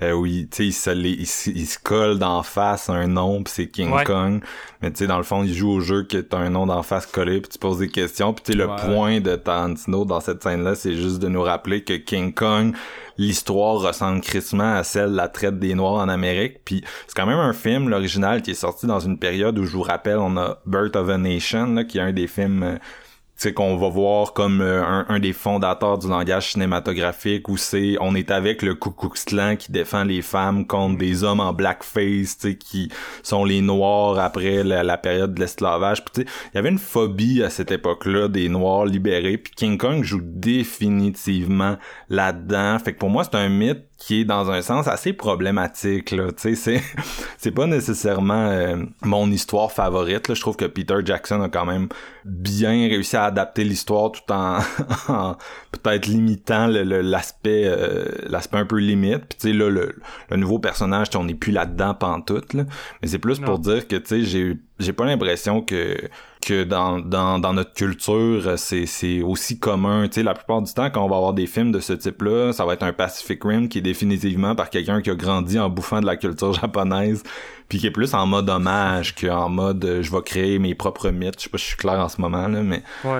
C'est plus c'est plus ça. Fait que fait que tu sais c'est ça c'est un film c'est un film qui est assez léger puis qui est à prendre tel quel là. puis comme on on n'arrête pas de dire depuis tantôt c'est parce qu'il y en a aussi des films crissement légers euh, dans dans la franchise Godzilla on s'apprête à faire un top je suis vraiment curieux de voir d'ailleurs ce que vous avez dans vos tops là parce que euh, selon les, les goûts, on peut aller dans tellement de directions. là. Il y a plus de plus de 30 films maintenant dans l'univers Godzilla. Euh, mais, mais, mais, mais bref, je sais plus où je m'en allais avec ça. Pour résumer un peu le côté léger que tu dis, moi je le vois vraiment comme un film de passion. tu sais. Il s'est comme il s'est laissé aller juste pour l'amour du genre, puis ça se reflète tellement dans le produit fini que t'as comme pas le choix de le prendre ça. pour ce que c'est rendu là. tu sais. C'est juste du divertissement blockbuster de gros kaiju. Puis quand tu vois le titre du film, si tu t'attends pas à ça, t'es pas, t'as pas le droit à bonne Mm. affaire, comme je disais là, tantôt. Là, c'est vraiment, ça reflète pleinement la passion de Wingard. Même l'original, tu sais, je- l'original qui est réalisé par, euh, c'est le troisième film de la série, réalisé par Ishiro Honda, qui a fait le premier aussi. Puis c'est définitivement celui-là qui va placer les bases de ce que va devenir l'ère Showa par la suite, tu sais, parce que les films de l'ère Showa, la première ère de Godzilla, les 15 premiers de la série, ça ressemble pas ça ressemble pas spécialement au film original, tu sais, ça ressemble beaucoup plus à Kong versus Godzilla, Ouais. c'est-à-dire on cherche à offrir du gros spectacle puis euh, si vous les avez vus vous le savez sinon euh, vous allez l'apprendre mais tu sais Godzilla tu sais qui il y a un des films, je me rappelle jamais du nom, mais c'est littéralement Godzilla contre la pollution de la planète. Là. Il y a un monstre pollution. Ouais, Ouais. c'est ça. Contre Hedorah, c'est. Fait que tu sais, ça, ça a pris des tangentes euh, vraiment étranges avec le temps. Fait que c'est. C'est, c'est, c'est, ça reste une créature, tu sais, c'est, c'est vraiment le fun d'explorer tout ce qui a été fait avec, puis des fois tu te dis, ok, il y avait définitivement pas comme une ligne directrice, là, il y avait pas, tu sais, c'était pas Marvel, là, avec le, le super producteur qui contrôle tout le monde, puis tous les films goûtent un peu pareil, là. Mais en- C'est, en même euh, temps, je veux dire, sur une franchise de 32 films, tu sais, t'as pas le choix de t'éparpiller puis d'essayer des choses. Puis tu sais, sur On- des. On approche du 32 avec Ouais, Marvel. ben, non, c'est sûr, c'est sûr, c'est sûr, mais. euh, du 32, mais en moins de temps, on s'entend-tu, là? Godzilla, ça s'étale sur plusieurs décennies, là, c'est ça la grosse différence. là. quand tu parles d'étalement, je peux-tu comme plugger de quoi parce que ça sera pas dans mon top tantôt. Ouais, mais vas-y. il faut que je vous dise de quoi, puis c'est drôle en tabarouette. Mais je me suis pris une claque à la gueule. J'ai écouté. euh, c'est quoi All Monsters Die? Ouais. All Oui, Monster euh, Attack. ah, Hey, le, le film pour ouais le film pour enfants là hey, ça a pas de style bon sens Godzilla pour enfants man, avec le kid puis ils font des genres de morale là. ça dure comme 1h10 puis il y a plein de gros monstres en mousse avec le petit kid qui est comme ah mais faut faire ça puis là il, y a des- il t'explique carrément comment genre vieillir en tant que jeune garçon on dirait dans ce film là je suis comme voir que c'est allé jusque là Ouais. Je m'attendais pas à ça pendant tout man fait que oui euh, ça s'est étalé ça, c'est un des pires volets, je trouve. Surtout que toutes les séquences de, de combat de Godzilla, ils font juste reprendre toutes les images des films précédents. C'est ça. Fait que, oh, pff. C'est- comme un mix bizarre. là. Le pire, c'est que c'est réalisé par Ouais. Ishiro Honda, qui est le le sais. réalisateur de l'original, fait que t'es comme, ok, il, il assumait, il assumait où on dit, était euh, rendu. J'ai le temps de l'écouter, il est 1h10 avant de me coucher. C'est Ichiro Honda, ça va être de la bombe. Je l'ai arrêté en plein milieu. Je vais aïe, aïe, je suis pas capable, man. Faut pas que j'écoute ça. Oh là là. Mais pour revenir un peu, euh, un peu vite vite sur euh, Kong versus Godzilla, parce que je pense qu'on a pratiquement pas mal fait le tour. Mais Ouais, on, on sonne comme du monde qui veut aller ouais, dans on le commence top, à en avoir envie, mais c'est ça. Mais tu sais, le, le fait que Kong soit notre protagoniste, j'ai trouvé ça génial dans le sens que quand tu arrives au, euh, au combat final, t'es pas juste impliqué en tant que spectateur qui a du fun à avoir deux monstres tout pétés puis se péter à gueule, c'est qu'à toutes les fois que Godzilla fait réellement mal à King Kong, personnellement, ça me faisait de quoi, tu sais, j'étais comme oh non, puis chaque blessure que Kong subit Ouais. fait que t'es encore plus Ouais. impliqué, puis je pense que c'est un des problèmes souvent qui montent dans les autres films, c'est que les deux monstres qui vont se battre, tu t'en contrefous, puis les humains en dessous, ben tu t'en contrefous aussi, fait que t'es pas Ouais. impliqué émotionnellement avec euh, la créature, tandis que là, c'était le cas, puis je trouvais que ça fonctionnait vraiment bien. Mais tu sais, on, on est plus dans un Batman contre euh, Ouais. Superman qu'on est dans un Freddy contre Jason ou Alien contre Predator. Ouais, parce que c'est des films, c'est littéralement des films d'horreur où ces personnages-là tuent tout le monde. Fait que tu sais, il y a beau en avoir deux, euh, c'est, plus menaçant qu'autre chose, tandis que dans celui-là, on est plus dans, dans, dans un univers partagé de super-héros. là. C'est à plus, c'est définitivement ça le, le modus operandi euh, derrière tout ça. Là. D'ailleurs, c'est tout le monde spécule. là, ça va être quoi qu'il va, qu'il va avoir dans le prochain? tu sais, Qui, quel monstre? Qu'est-ce qui pourrait faire son entrée dans, dans la série? Ça serait cool. Scène, euh, scène qui devient culte déjà, à mon avis, c'est le cri de Mechagodzilla dans Godzilla vs. Oui. Kong. quand il se réveille puis qu'il Ah, crie, j'ai eu des- ai j'ai eu des frissons. Genre, oh, J'ai eu des frissons. Puis, euh, la- la- la- comme je disais, la façon que Kong s'en débarrasse là, à, à la finish and Ouais. gore là, avec sa hache, t'es comme. Le, mon seul regret de Mechagodzilla, c'est de pas en avoir eu assez. Sérieux, tout ce qui, tout, Ouais. tout ce qui est avec lui est impressionnant. Là. J'aurais pris, dans le combat, j'aurais pris un 5 minutes de plus. Mais tu sais, oui, ça faisait une demi-heure qu'on était déjà en mode combat, mais j'étais comme, pas grave, on est venu pour ça. Mais en plus, mais en de la surenchère, ça me dérange Ouais. pas. Il aurait fallu que Mechagodzilla tue plus de monde. non, mais il aurait fallu qu'il foute plus le bordel. Ouais, ben là. c'est ça, il y a des trucs de même que j'ai trouvé vraiment drôle. Tu sais, t'as comme le grand méchant qui commence à faire son speech à la James Bond là, en dévoilant son plan puis son but. Puis, tu sais, il a Ouais. même pas le temps de finir son plan, mais Godzilla le tue, puis t'es comme, c'est correct, c'est ça qu'on veut, on sent qu'il reste de son plan, on veut pas en savoir plus. Là. Ah, c'est parce Mais l'original Mechagodzilla, ça a des vibes de Moonraker, là, c'était dans le même temps. Puis genre, sérieux, le, le méchant qui a son monstre, puis tout, j'étais comme, ça ressemble à, à- à- voyons, à, à James Bond Ouais. en esti, pour vrai. J'avais cette C'est un des favoris de la franchise. Tu sais, c'est les... Au début, Mhm. c'est les deux derniers de l'ère euh, Showa, là, mais il est retourné après dans euh, un autre film de l'ère AC, puis il est retourné deux fois dans Millennium. Ouais, c'est un des revient vilains qui est revenu souvent, ça. Ouais, avec Ghidorah, là, Mhm. puis Mothra, c'est d'un plus... euh, d'un- dans le cast le plus commun, là. Puis Motra, si on peut considérer Motra étant un vilain, là, ce qui est pas vraiment le cas. Non, Mothra est Ouais, gentil, c'est ça. Mothra, c'est définitivement un- une créature de bien. bon, les gars, on... votre note. Steven, ta note, c'est quoi? Moi, c'est un 3.5 avec un cœur solide. Euh, honnêtement, là, t'enlèves, Oh, wow. euh, t'enlèves le, le deuxième groupe, là, puis on focus plus euh, avec Kong puis les autres, là, puis je montais vers un 4. Mais je trouvais que ça venait ralentir, malheureusement. Fait que... Mais sinon, écoute, l'autre Godzilla a tellement brisé mon cœur. Ça paraît pas, là, mais quand on a fait l'épisode, moi, j'étais déchiré de démolir un Godzilla à ce point-là, tu sais. Puis ça m'a vraiment Ouais. fait chier. Puis celui-là est comme venu me réconcilier. Ça m'a fait du bien. Puis en même temps, C'était comme un plaster. Ouais, c'est ça, c'est comme un plaster, puis en même temps, c'est comme je dis, c'est mon deuxième film que j'ai vu depuis un an au cinéma. Clairement, c'est quelque chose que je vais pas oublier. Ça, ça a de quoi de spécial. Fait que euh, c'est ça, un gros cœur. toi, JF? Moi, j'hésitais entre le 3 et le 3.5, mais juste entendre Steven dire 3.5 avec un cœur, je vais aussi avec 3.5, je pense. Euh, c'est c'est juste, c'est charmant comme film. C'est vraiment. Puis t'as envie de le revisiter. Tu sais, quand, tandis que l'autre Godzilla, Ouais, je me suis ça. pas dit, hey, je vais peut-être y redonner une chance. Non, gars, ça me tombe pas.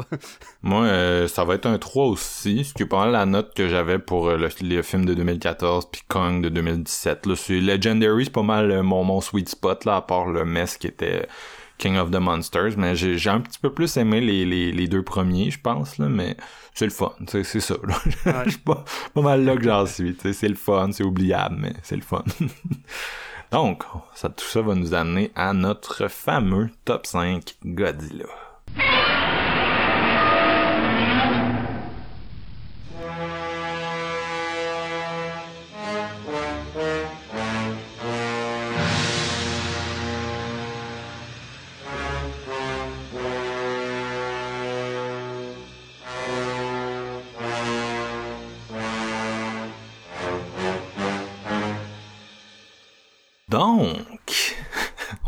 Rendu top 5 de la franchise Godzilla. Je vous rappelle, 32 films euh, japonais si j'inclus les, euh, les, les trois d'animation qui sont sortis via Netflix récemment. Sinon, c'est 29. Ouais. Ainsi que euh, 4 films euh, américains, là, incluant le, le Versus Kong qui vient de sortir, puis le fameux remake de 98, là, le, le mess qui a été créé. Donc, on est rendu à 36 films, puis on veut un top 5 à travers tout ça. Euh, je vais vous faire, je, je pense un peu aux gens là, qui connaissent pas beaucoup la, la franchise euh, Godzilla, peut-être en dehors des films américains qui sont juste comme de quoi ils vont parler, c'est quoi, parce que je sais que tu les films, il y, en, y en a 32, il y en a beaucoup qui ont plusieurs titres, il y en a qui ont des éditions américaines, des éditions japonaises, fait que ça fait que quand tu regardes ça de l'extérieur puis que tu connais pas full ça ou t'as juste vu le film de 54, ben c'est un peu gros. C'est un beau Fait bordel, tu sais, veux, veux pas, là, comme tu dis, avec les versions cotes américaines qui ont rajouté des scènes pour Ouais. essayer de faire en sorte que ça soit plus adaptable, en guillemets, pour les Américains à l'époque. Hmm.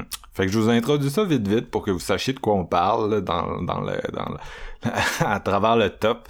Donc euh, en ce moment, Godzilla, ça se décline en quatre ères. Euh, la- l'ère Showa, qui est l'ère de 1954 à 75. Après, on a eu l'ère AC de 84 à 95. Une ère Millennium entre 99 et 2004, très courte. Mm. Puis l'ère euh, actuelle, qui commence avec Shin Godzilla, puis euh, Godzilla Planet of the Monsters, là, le, le- le premier des trois films animés, c'est l'ère Reiwa. Donc, l'ère Showa, qui commence en 54, là, on l'associe au film original. On, on a parlé du réalisateur récemment, euh, Ishiro Honda, euh, qui, on a parlé de lui dans Stray Dog, de Akira, euh, Akira Kurosawa, plutôt cet hiver. Euh, Ouais. C'était le- l'assistant réalisateur. Donc, ici, il va faire Godzilla, l'original. Ça sort en août 54. 9 ans après les bombes nucléaires qui ont été utilisées sur euh, en août euh, 45 là, sur euh, Hiroshima et Nagasaki. C'est un film qui va avoir euh, un gros succès, si bien qu'on va il va avoir une version américaine qui va sortir de ce film-là, reshootée, euh, Godzilla, Godzilla King of the Monsters. Euh, comme quoi ce titre-là est un peu maudit parce que c'est la version américaine où on ajoute le comédien euh, Raymond Burr dans des scènes euh, reshootées, tu sais, pour lui donner de l'importance. Puis ça vaut pas vraiment la peine d'être vu là, à moins que vous soyez des, des maniaques de, de Godzilla. La vraie suite va sortir l'année d'après, par contre, c'est Godzilla Raids Again. Puis euh, après ça, on va avoir un break de 7 ans. King Kong versus Godzilla va apparaître, un film qui est distribué par la Universal, parce que c'est eux qui ont les droits sur King Kong. Puis ça, ça va lancer une certaine notoriété du côté américain, parce que c'était vraiment King Kong, c'est les US, Godzilla, c'est le Japon. Puis c'est comme le plus gros fight de kaiju que tu peux avoir dans un sens. Ça, ça va vraiment lancer l'ère euh, Showa euh, tel qu'on l'a connu. Vous avez un coffret Criterion qui est sorti il y a pas longtemps, Showa Era, vous l'avez peut-être vu passer. Magnifique. Donc ça, c'est les 15 premiers films de la franchise, là, jusqu'à 1975. Puis l'ère Showa, c'est beaucoup associé à deux cinéastes en particulier. Donc Ishiro Honda va en réaliser 8. Et l'autre euh, cinéaste important de cette période-là, c'est Jun, Jun, Jun, euh, Fukuda qui réalise entre autres Son of Godzilla, là, un des plus euh, détestés là, pour le personnage de, de Manila, le fils de Godzilla, qui, qui, qui est un peu lame, si je peux dire. Mais ouais, Jun, euh, qui va être plus dans la deuxième partie de la Showa, puis qui a vraiment ces films-là un peu plus whack. Là. Ishiro Honda aussi va en faire des un ou deux euh, plus bizarres. Puis la période se termine en 1975 avec Terror of Mecha Godzilla, qui est la suite de Godzilla versus Mecha Godzilla. Puis ça, ça met fin, c'est ça, à la Showa, à votre coffret Criterion si vous l'avez. Donc ensuite, on a un break d'une dizaine d'années. Euh, le, le Terror of Mecha Godzilla, c'est un peu le film 20e anniversaire. hein. Ouais. Puis on revient avec le film 30e anniversaire, The Return of Godzilla de Koji Hashimoto en 1984. Celui-là, c'est comme le film original. Faut faire attention parce que vous avez peut-être déjà vu euh, l'autre version, le Godzilla 1985 qui est une suite avec Raymond Burr, qui est revenu pour d'autres reshoots. Ah, ce petit Raymond.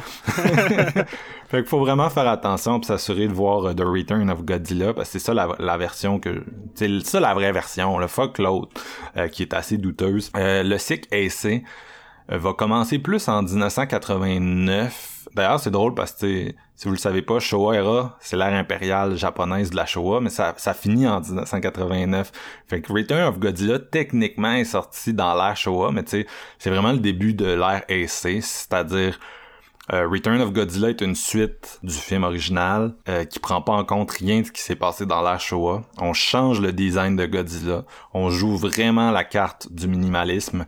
Fait qu'on est définitivement ailleurs, puis toutes ces caractéristiques-là vont rester dans ce qu'on appelle l'ère AC. Donc, euh, six autres films qui vont sortir euh, un par année à peu près là, entre 89 et 95. Productif. Euh, c'est ça, très très productif. On enchaîne euh, les cinéastes dans cette période-là. Là, il y en a cinq sur sept films. Puis euh, ça se termine en 95 donc avec Godzilla contre Destroyer, qui à l'époque était Destroyer, là, qui était présenté à l'époque comme le le, le c'est comme le film 40e anniversaire, ça. Puis c'est le la mort de Godzilla. Là, c'était présenté comme tel, puis c'était la fin de, de l'époque. Puis j'imagine que le plan, encore une fois, c'était de faire un, un break, là, puis peut-être le ramener plus tard, mais un peu un, un long break de 10 ans comme entre euh, Terror of Mecha Godzilla puis Return of, of Godzilla. Mais merci, Roland. Grâce à toi, ça revient plus vite. Non, c'est ça, c'est revenu beaucoup plus vite finalement.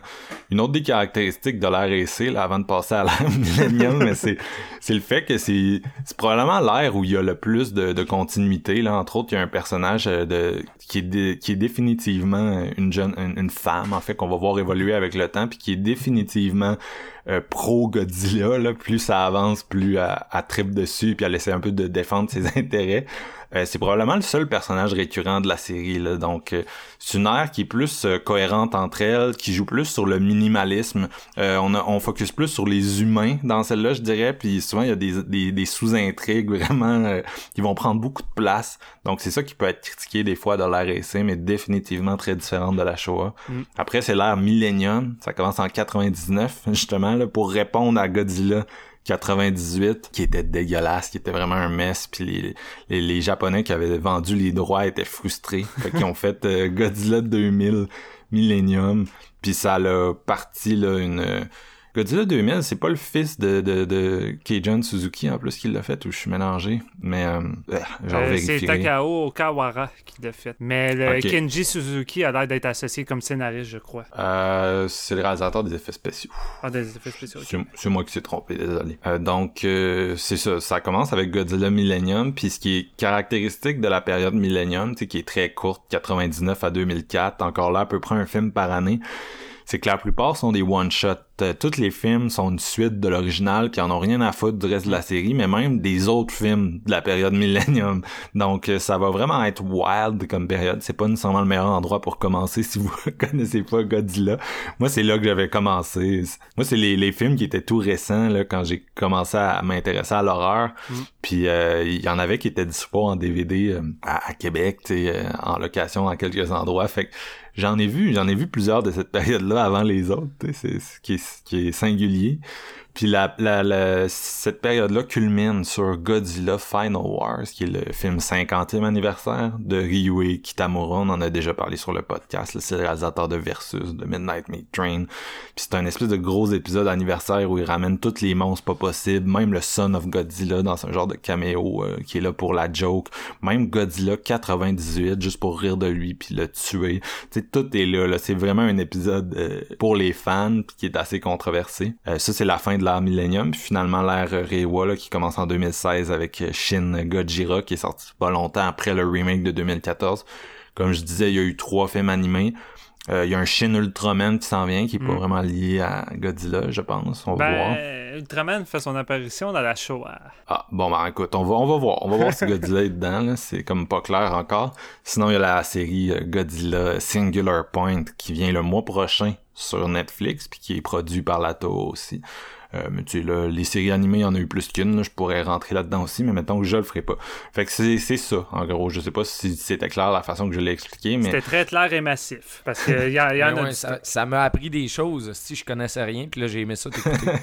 Ben écoute, on va de toute façon là, on va rentrer plus en détail dans certains films euh, particuliers. On va vous parler de leur cinéaste, on va vous parler de tu sais comment ça s'inscrit dans le reste de la série. là. Euh, J'ai hâte de voir qu'est-ce que vous avez pour nous aujourd'hui.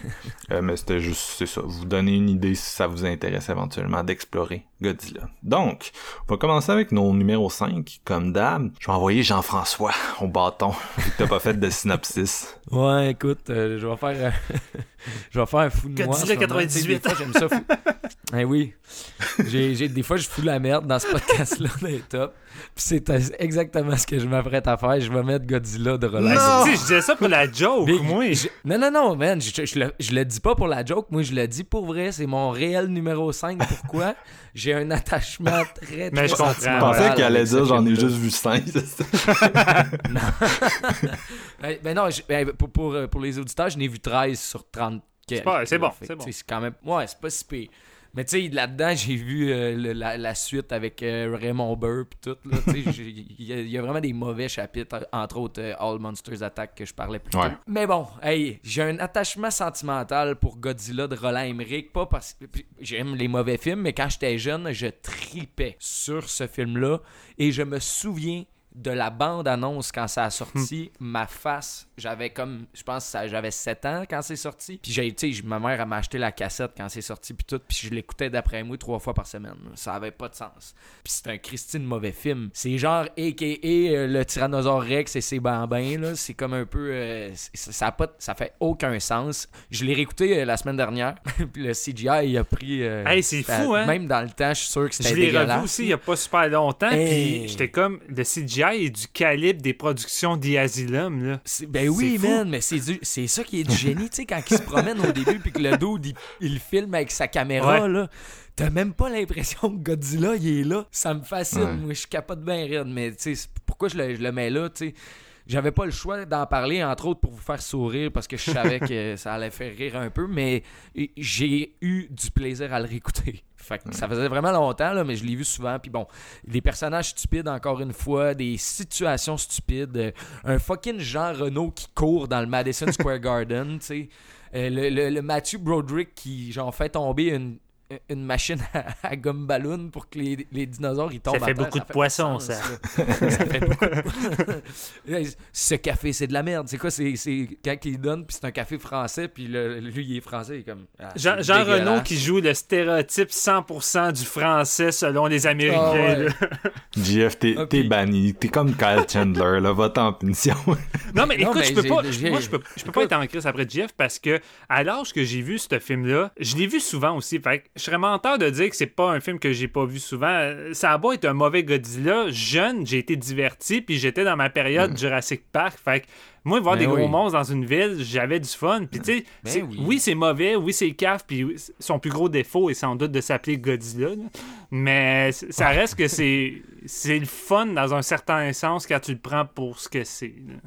Ben moi, c'est euh, en grandissant, c'est un peu ça ma relation avec ce Godzilla-là. tu sais. J'ai- connu Godzilla avec ce film-là. Même si ça ça n'a aucune représentation de ce que j'ai connu de Godzilla après. Pour moi, quand j'étais petit cul, Godzilla, c'était ce monstre-là. Puis il y avait des bébés, puis j'avais tout plein de petites figurines de bébés Godzilla, tu sais. Puis je tripais là-dessus. Puis écoute, je l'ai réécouté, puis c'était un film de marde, mais que j'ai trouvé le fun. Fait que, gars, c'est mon, c'est mon numéro 5 parce que dans tout ce que j'ai vu, il y en a pour qui oh, j'éprouve aucun ressentiment. Fait que je, je préférais mettre celui-là que mettre un film dont je me calisse un peu. tu sais. Ben, tu sais, le problème de ce film-là, c'est que, un, le studio, tu sais, le studio, clairement, dans sa tête, c'était genre un blind buy parce que on était en pleine période Jurassic Park. Je pense que c'est sorti quasiment en même temps que le 2 ou un peu après. Euh, Ouais. Fait que c'était, le studio voulait Jurassic Park. Le cinéaste venait de faire Independence Day, fait que c'était comme le, le hot stuff dans ce temps-là. Là. Ouais. Emmerich, on s'entend, euh, c'est rendu une joke, là. C'est un, c'est un punch, un punchline, là. C'est le gars qui a fait 2012, puis euh, The Day After, Ben. Tomorrow, puis toutes ces affaires-là. Mais tu sais, euh, Independence Day 1, moi, ça a été un de mes grands films de jeunesse Ouais. aussi. Fait que tu sais, mettons cette vibe-là, là, de. je- Mais c'était bon. Pas que je reconnaissais C'est un bon blockbuster, oui, Independence Day. C'était. Parce qu'ils ont donné un chèque en blanc à Emmerich qui a dit euh, Moi, je signe sur ce projet-là si je peux faire ce que je veux. Le studio a dit oui. C'est le gars qui a fait Independence Day. On veut du Jurassic Park. Let's go. Fais ce que tu veux.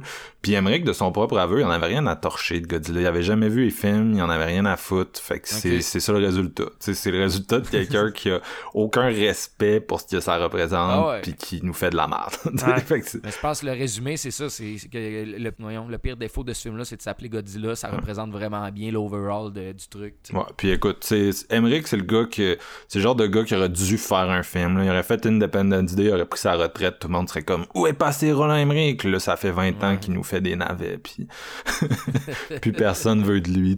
J'adore le cinéma catastrophe, puis je considère que ce gars-là, c'est genre c'est c'est lui le, le il fait il fait des catastrophes cinématographiques, c'est différent.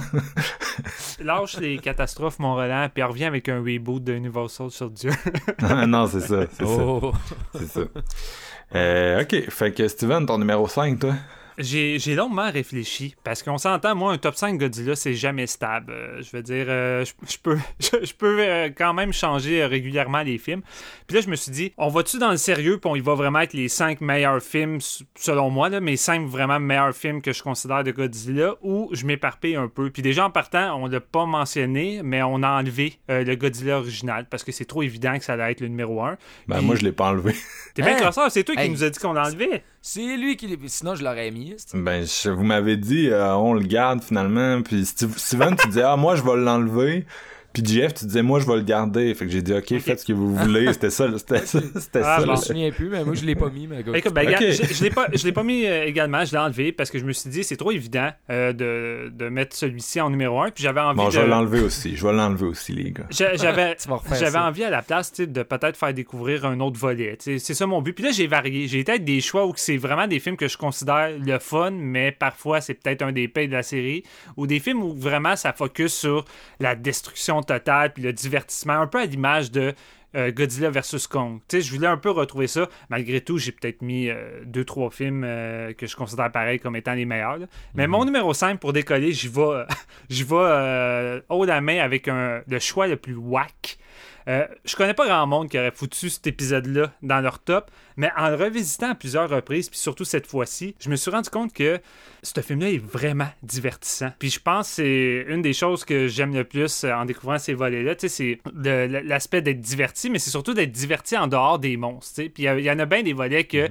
Dès que tu suis les êtres humains, puis comme l'a dit Marc, t'as beaucoup de sous-intrigues. Parfois, c'est un peu long, puis là, t'attends juste Godzilla. Mais celui-là, là, c'est le seul volet pratiquement que t'enlèves Godzilla, les créatures, puis tu gardes juste les êtres humains, puis cette intrigue-là principale. Puis j'ai du fun jusque, du début jusqu'à la fin, puis je suis prêt à le revoir. Je pense que je sais ce que tu vas dire. Je suis curieux.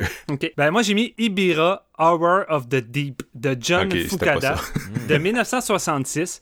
Ça a été le, le premier film après euh, Ishiro Honda que ce réalisateur-là a fait dans la Showa. Euh, comme tu disais, Marc, il en a fait 5 ou 6, je pense, en tout.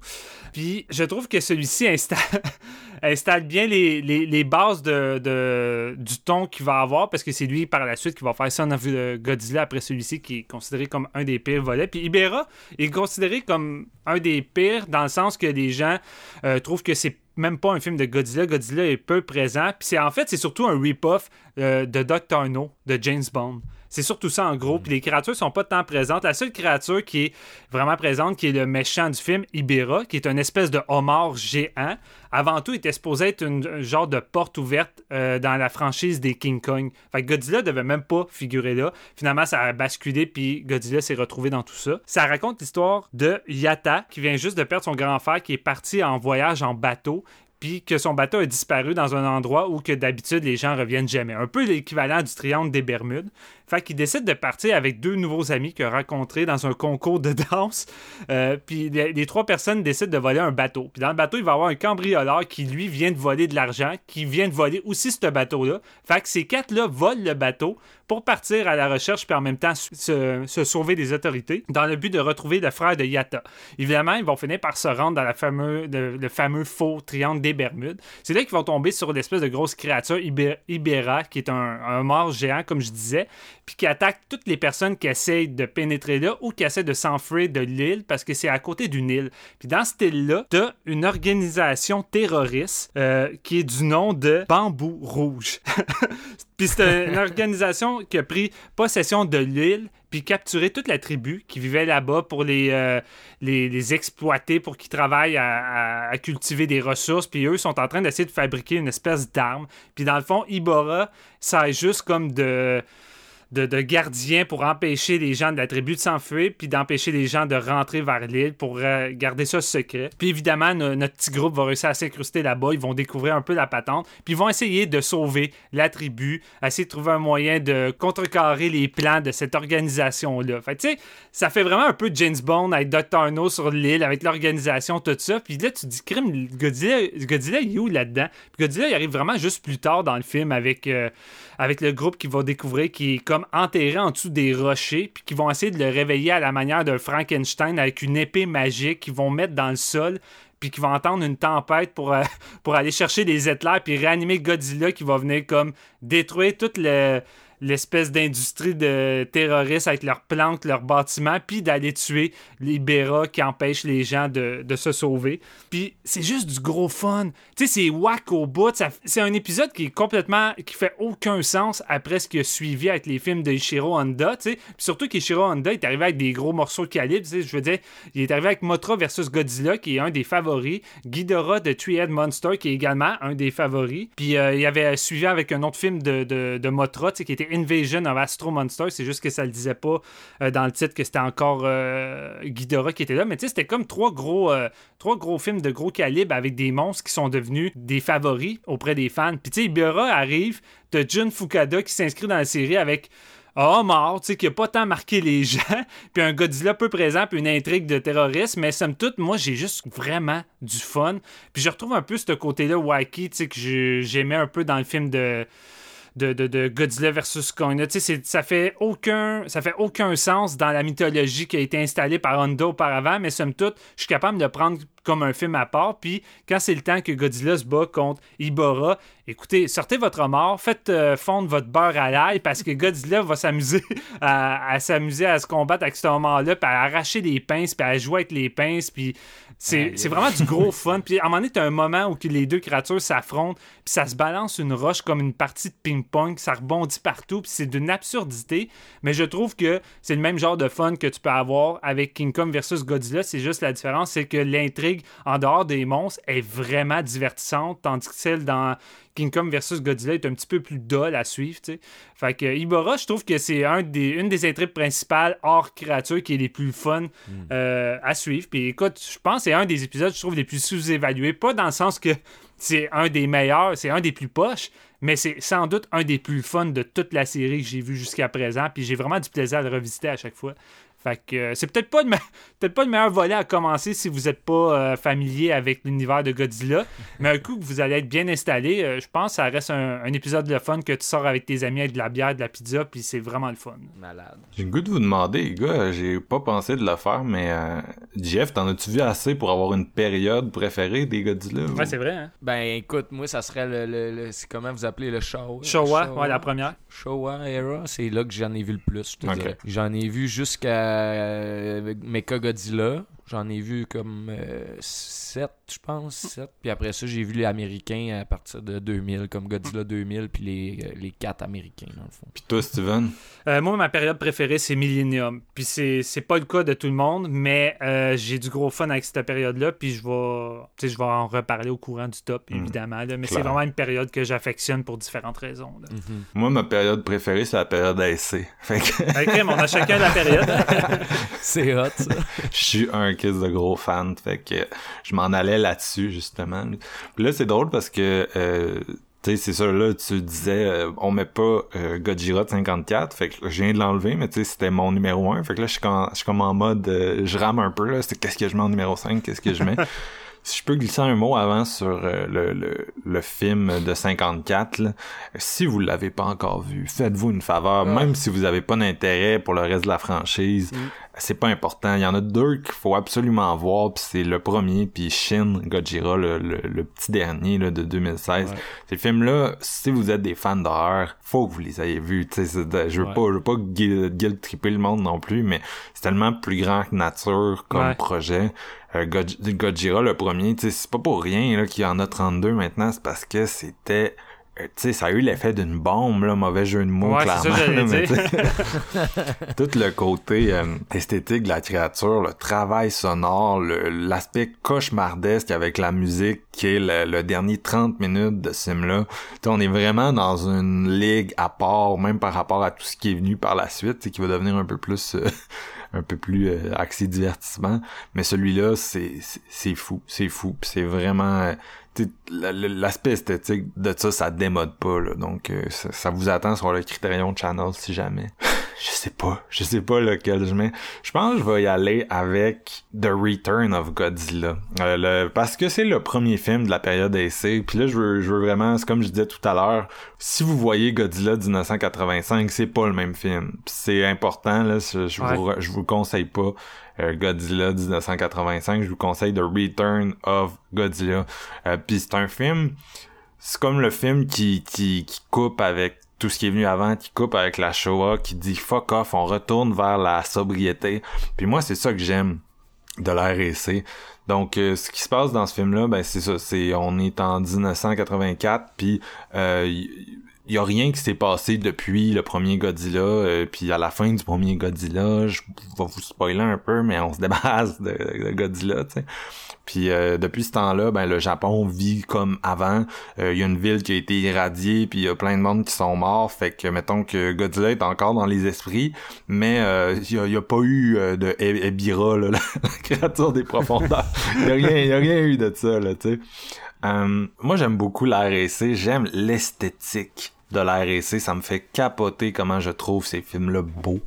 Euh, des films qui vont quand même beaucoup sortir des espèces de jeux d'échelle avec un Japon qui est beaucoup plus euh, moderne, rendu aux années 80 euh, que ce qu'on avait dans, dans, les années 50, bien sûr, années 60. Euh, c'est la période années 80 pour le Japon, c'est une période de, de, de, de, présence économique vraiment énorme là, mondialement. C'est l'époque du Made in Japan qui a été remplacé par Made in China de nos jours c'est rendu des espèces d'immeubles, c'est rendu vraiment une, ville différente, une vibe différente.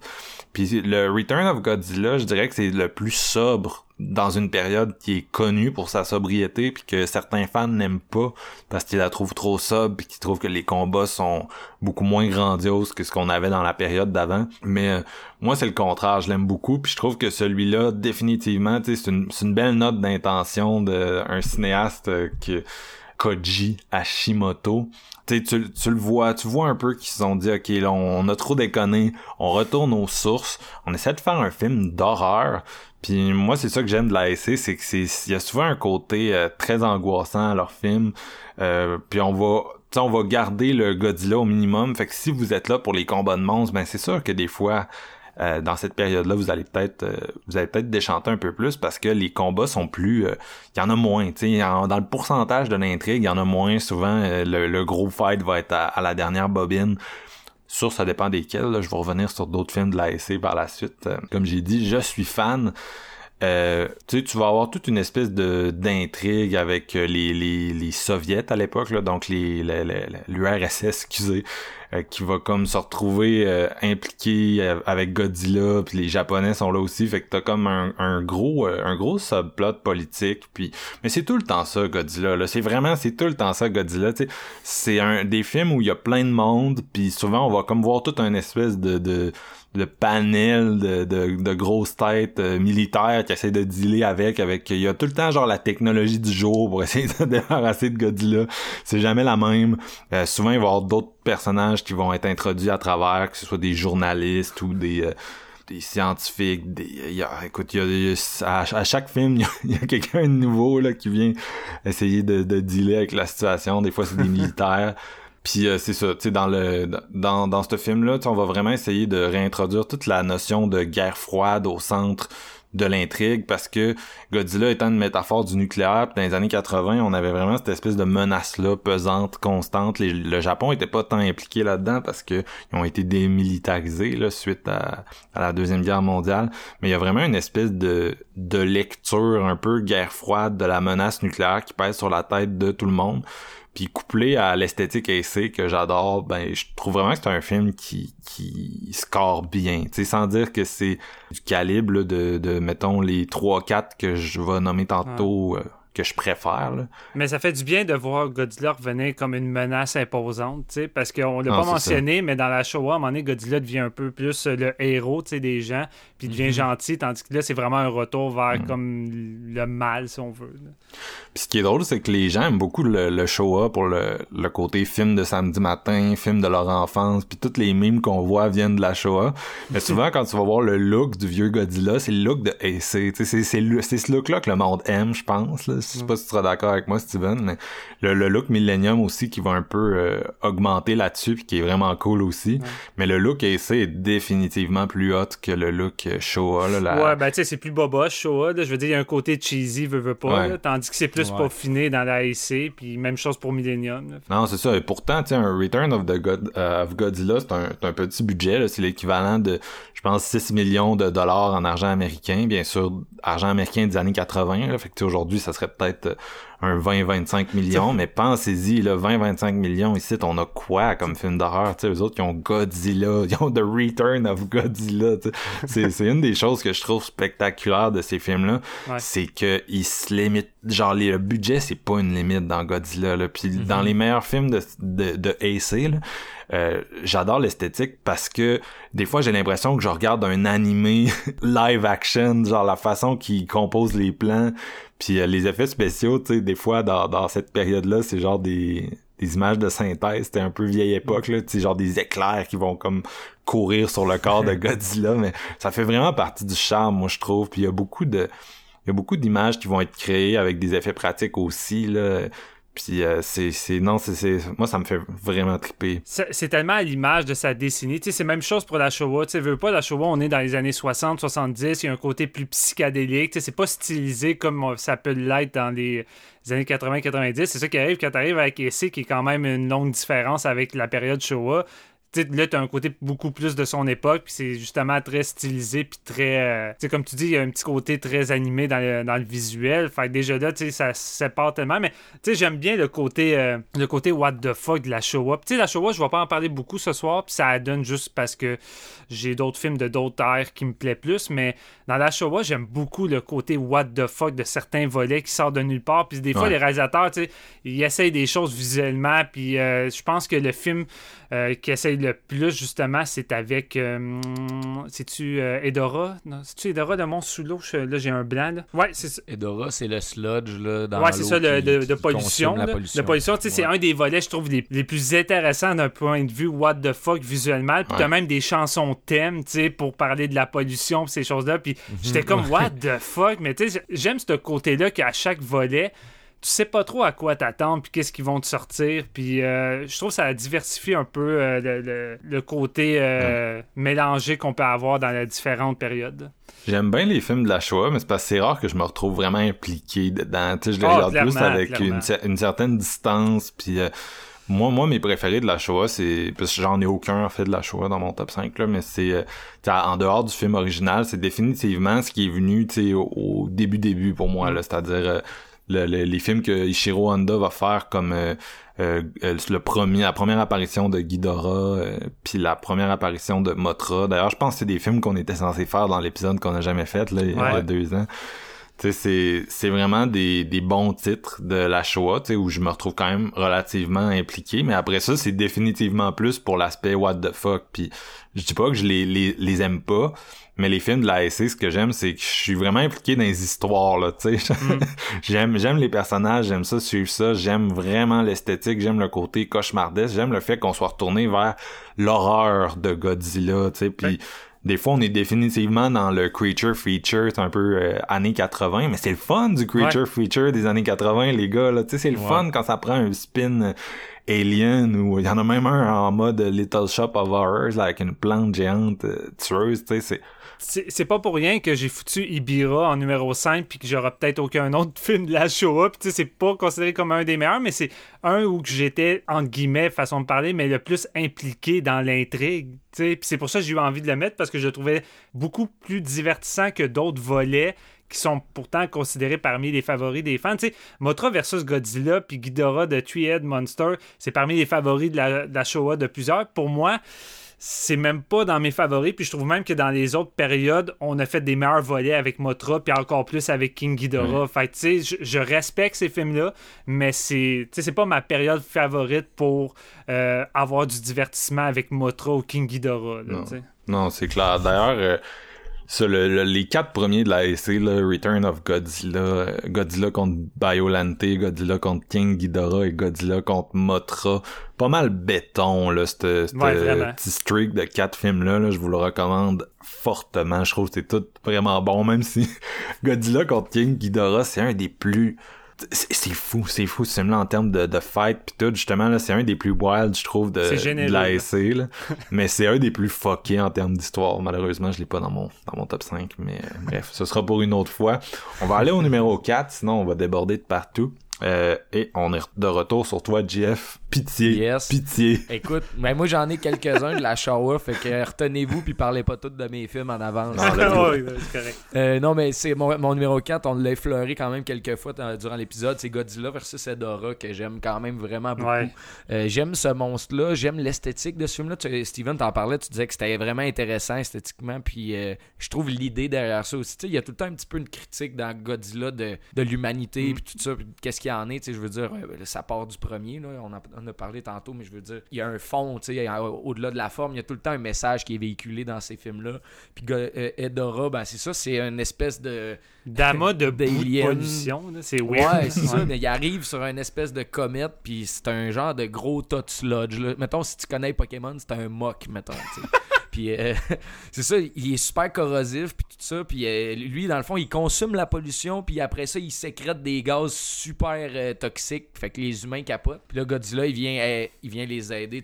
On est vraiment dans la, fin de la Showa. J'imagine que il, est Godzilla, il est bon dans cette il est le bon pour les humains dans, dans, cette période-là, puis tout ça. Puis c'est genre une espèce de, de combat où ce que Godzilla, il est pas sûr d'être capable de, de, de battre Edora à cause du fait qu'il est comme hyper toxique. Euh, puis c'est un des films, je, sais, comme j'en ai pas vu comme vous autres, là, mais y a- on voit du monde mort souvent, puis c'est comme plus sérieux que les, les autres que j'ai vus de cette période-là. Il y a vraiment comme une espèce de côté terrifiant qui est comme plus horrifique que ce que j'ai vu à l'habitude dans ces films-là. Puis c'est ça qui m'a charmé un peu. Euh, je trouve que les, les combats sont vraiment épiques puis vraiment bizarres. là. À un moment donné, Godzilla, il se met à voler en crachant son feu à terre. Ah oui, oui, oui, oui, ça. Ben oui, une c'est vraiment bizarre. Là. Il y a les tunes sur la pollution chantées par euh, du monde en un genre de comptine. C'est comme louche. Puis à- vers la fin, c'est ça, il, il- il se combat contre Edora, puis il le prend dans ses mains, puis il se met à cracher du feu. Puis il se met à voler, puis là, t'as l'espèce de musique comme orchestrale, puis Godzilla qui flotte dans les airs. J'étais genre, qu'est-ce que j'étais en train de regarder Tu sais, la subtilité, ça n'a vraiment- jamais été le fort de, de la série. Puis, tu sais, ce volet-là, vraiment, là, comme. tu- T'as pas compris que la pollution, c'est mal, mais gars, on va te le faire comprendre pendant pas mal longtemps. C'est ça. On va te le montrer pendant une heure et demie que c'est toxique ce que vous faites. Puis en tout cas, j'ai vraiment aimé ça.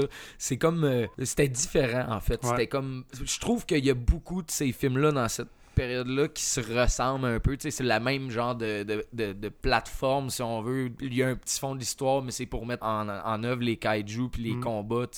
Puis comme Marc disait, je vais en apprendre beaucoup. Puis euh, j'ai beaucoup de films à regarder selon ce que, ce que j'entends euh, de, vous autres, sais. Mais de ce que je connais, Godzilla, moi, c'est pas un, des films qui, qui me passionnent au point de genre, tu sais, je suis rivé à l'écran. Tu Ah ouais. comprends? Comme quand tu, vous parliez de samedi matin, que tu regardes un petit peu détaché, c'est ces Godzilla-là des années 70, 60, ça a un peu cet effet-là sur moi aussi. Fait que j'ai jamais été passionnément ancré dans, euh, dans un amour pour Godzilla, excepté, mettons, euh, Godzilla 54. Là, je veux dire que, bon, on, le, met pas dans notre top, mais moi, c'est mon favori. Je veux dire, il n'y a pas de secret là-dessus. J'adore ce film-là. Mais pour le reste, je trouve que c'est juste des divertissements honnêtes, puis j'en ai pas vu encore qui me qui me rivent à l'écran, mais là, je- de ce que je comprends, mettons, les plus tard des années 80, 90, puis 2000, ça a l'air d'être quand même de quoi qu'il faudrait que je Mais en même temps, c'est ça la série, Jeff, puis c'est bien correct ce que tu dis là. Tu sais, ça va pas. Tu sais, oui, il y a des volets qui vont euh, qui vont ramener un peu la métaphore, qui vont amener ça avec d'autres euh, problèmes, Mhm. problèmes euh, de, de, de l'être humain, mais Société. somme toute, ça reste, ça reste des divertissements un peu euh, campy, puis Ouais. c'est c'est ça la série. C'est comme euh, écouter toute la franchise Halloween, là, tu sais, je veux Ouais. dire.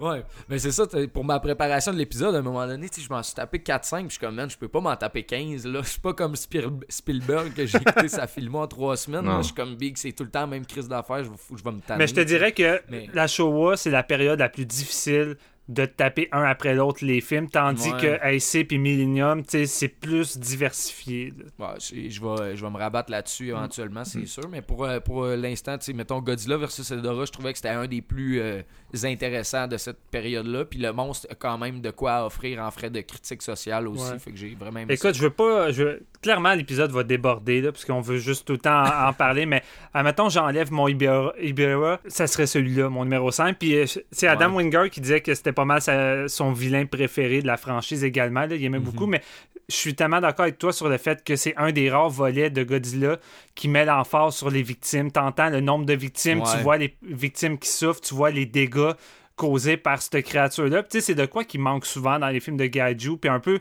même beaucoup dans les films de super-héros. Tu sais, je veux dire, t'écoutes Man of Steel, à la fin, c'est bien cool le combat épique entre Superman puis le méchant, mais à la fin, là, il y a du de monde en salle qui meurt, mais tu sais, c'est jamais mentionné, ça, on s'en fout. Puis, tu C'est sais, euh, je trouve ça bien de voir des volets comme ça qui essayent de ramener un peu euh, l'emphase sur les pertes humaines, qui est quand même, Chris, le principal du, du film original, les pertes humaines. Ça, ramène du sérieux un peu dans, dans- dans le sujet, puis je trouvais ça vraiment hot comparé, mettons, tu sais, euh, écoute, euh, bon, c'est pas un mauvais exemple, mais All Monsters Attack, on s'entend que c'est pas ça, là.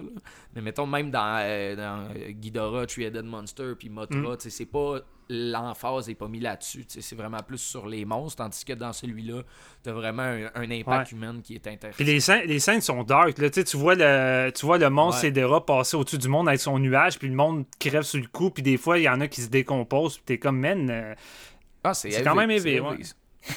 c'est un film d'horreur. Steven, ton numéro 4, on est-tu on dans le millénium? on rentre dans le millénium, puis il sera pas dans mon top, mais Godzilla 2000 a été comme un, un- un gros tournant euh, dans ma vie parce que, veux, veux pas, euh, Sony Pictures ont comme vraiment mis beaucoup d'argent puis d'emphase sur Godzilla 2000. Tu sais, le film a eu une grosse sortie de cinéma en Amérique et tout. Puis quand c'est sorti ici, des Vidéotron, il y avait au moins peut-être une trentaine de boîtes VHS. D'habitude, ça, c'est réservé pour les grosses nouveautés. Les films un peu plus boboches, tu vas avoir 3-4 boîtes. C'est pas mal tout. Fait tu sais, c'était une big deal. Puis j'avais pas revu de Godzilla depuis tellement longtemps, malgré que j'ai grandi beaucoup avec ça avec mon père. Puis pour moi, découvrir Godzilla 2000, ça a comme été une nostalgie de retrouver un peu des effets datants, mais avec un côté plus moderne. Euh, puis j'aimais vraiment le look. Puis tu sais, la, mise en scène est beaucoup plus euh, immersive, tu sais, dans les séquences d'attaque, de combat. Tu sais, c'est complètement di- différent de la Showa. Puis tu sais, c'est sûr, on est rendu dans les années 2000. Mais vraiment, en termes d'action, je crois que la période Millennium est la plus satisfaisante parce que, tu sais, il y a beaucoup plus de travail de montage, il y a beaucoup plus de travail de mise en scène intéressante, puis vraiment, tu as plus d'impact dans les coups, dans les explosions, la destruction. Fait que c'est vraiment épique. Puis, tu sais, Millennium est une période qui se prend semi au sérieux. C'est très parodique par moments. Ça rigole beaucoup du film de 98. Je pense qu'il n'y a pas un film de la période Millennium qui est pas en train de rire du film de. Roland Emmerich.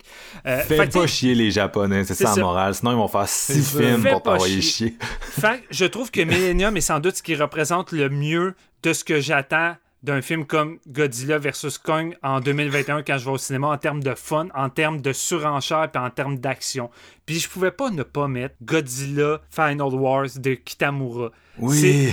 C'est un des films qui va le plus loin dans la surenchère, mais une chose qu'on n'a pas mentionnée, il y a eu beaucoup de réalisateurs dans les, euh, dans les périodes, de- les différentes périodes de Godzilla, mais rares sont ceux qui ont su imposer leurs pattes au point que tu arrives à déceler vraiment une identité. Souvent, c'est pas mal tout semblable, puis par moments, c'est difficile Ouais. à dire qui a réalisé quoi. C'est sûr qu'il y a des exceptions, puis il y a d'autres réalisateurs qui s'imposent plus, mais il n'y en a aucun qui a vraiment autant installé son style que Kitamura avec Godzilla. C'est pas genre Godzilla qui s'en vient chercher euh, Kitamura pour faire un film de Godzilla, c'est Kitamura qui va chercher Godzilla pour faire un film de Kitamura. Parce que c'est 100%, c'est 100% un film de Kitamura là-dedans.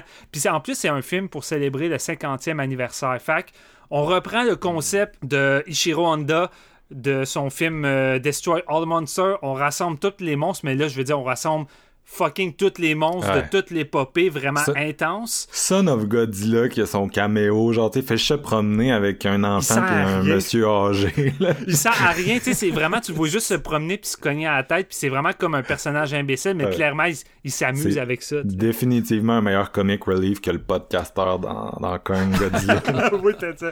C'est ça. Puis c'est ça, tu sais, c'est un film avec l'ambition. Je veux dire, tu vas chercher Kitamura, qui est comme le réalisateur à sensation du moment, avec son versus, puis ses adaptations d'animé qu'il a faites par la suite. Euh, puis tu sais, ce gars-là, c'est un maître dans l'action. Fait que tu te dis, crime, s'il y a bien quelqu'un qui va faire un film d'action ultime avec Godzilla, c'est Kitamura. Puis le scénario, le scénario dans ça, là. Tu sais, on disait que le scénario de Godzilla vs Kong est stupide. Là. Allez voir aussi Final War. là. Il va loin dans la stupidité, mais c'est tellement divertissant. Puis tu sais, le film s'ouvre sur Godzilla qui se fait planter par un groupe défenseur d'humanité qui s'appelle le EDF, ce qui veut dire Earth Defense Force. Ils vont tuer dès le début Godzilla, il va être enfermé dans la glace. Puis eux, c'est comme groupe de défense de l'humanité avec une armée de mutants des mutants vraiment plus forts que nature, des X-Men, on peut le dire, des X-Men, qui sont là pour combattre les titans, combattre les autres Gaiju. Puis ils réussissent à éliminer pratiquement tous les Gaiju. La- Il restait Godzilla, ils l'ont éliminé. C'est Oui. qui l'acteur américain qui ont mis pour l'idée la force? Parce qu'il y a Je- un monsieur, genre américain, avec une moustache, là. Écoute, pire, va chercher le nom en attendant, mais de toute façon, je vais reparler de ce personnage-là. Parce que c'est sans doute le volet que je vais parler le plus. Les autres, je vais rester plus en surface. là. Mais c'est ça, ils ont Oui, réussi à oui. éliminer tous les Gaiju, puis ils ont terminé avec Godzilla. Mais là, du jour au lendemain, plein de créatures apparaissent à travers le monde, à Paris, à New York, à, New- à la scène de New York, avec les. Les stéréotypes des Américains. Clairement, Kitamura puis les scénaristes se sont amusés. C'est comme vous aimez ça, stéréotyper des Asiatiques dans vos films américains, puis dans votre Godzilla de merde de 98, ben checkez bien ce qu'on va faire avec vos policiers. en tout cas, c'est du bonbon. Fait que là, euh, le EDF arrive pas à fournir. Ils sont pas capables de tuer des autres euh, créatures. Qu'est-ce qui arrive? Ben, des extraterrestres débarquent, réussissent à faire disparaître toutes les créatures one-shot, puis à prendre contact avec un des dirigeants, puis à dire Hey, euh, on aimerait ça s'associer avec vous. Je pense qu'on pourrait avoir une bonne relation, puis clairement, on peut s'entraider tous les deux. Puis finalement, ben, on se rend compte que les extraterrestres, en fait, veulent prendre possession de la planète. Puis au, jeu- au lieu de juste buter tout le monde one-shot avec leur euh, laser à la Independence Day, ben, ils ont comme un petit plan d'infiltration, puis de se faire passer pour des êtres humains, puis euh, d'être sympathiques, puis d'être gentils dans tout ça. Mais à un moment la marde pogne. Le, le petit groupe de EDF de plusieurs personnages qu'on suit va découvrir un peu la magouille. Et là, ben on se rend compte que c'est les extraterrestres qui avaient fait apparaître les, les monstres pour les faire disparaître ensuite. C'est régulier, ça, dans franchise, Ouais, ouais, les extraterrestres avec des faux motifs, là, c'est Ouais. vraiment plus commun qu'on peut penser. Ouais, ben c'est ça. Puis là, la marde pogne, il, il décide de relâcher tous les monstres à travers la planète.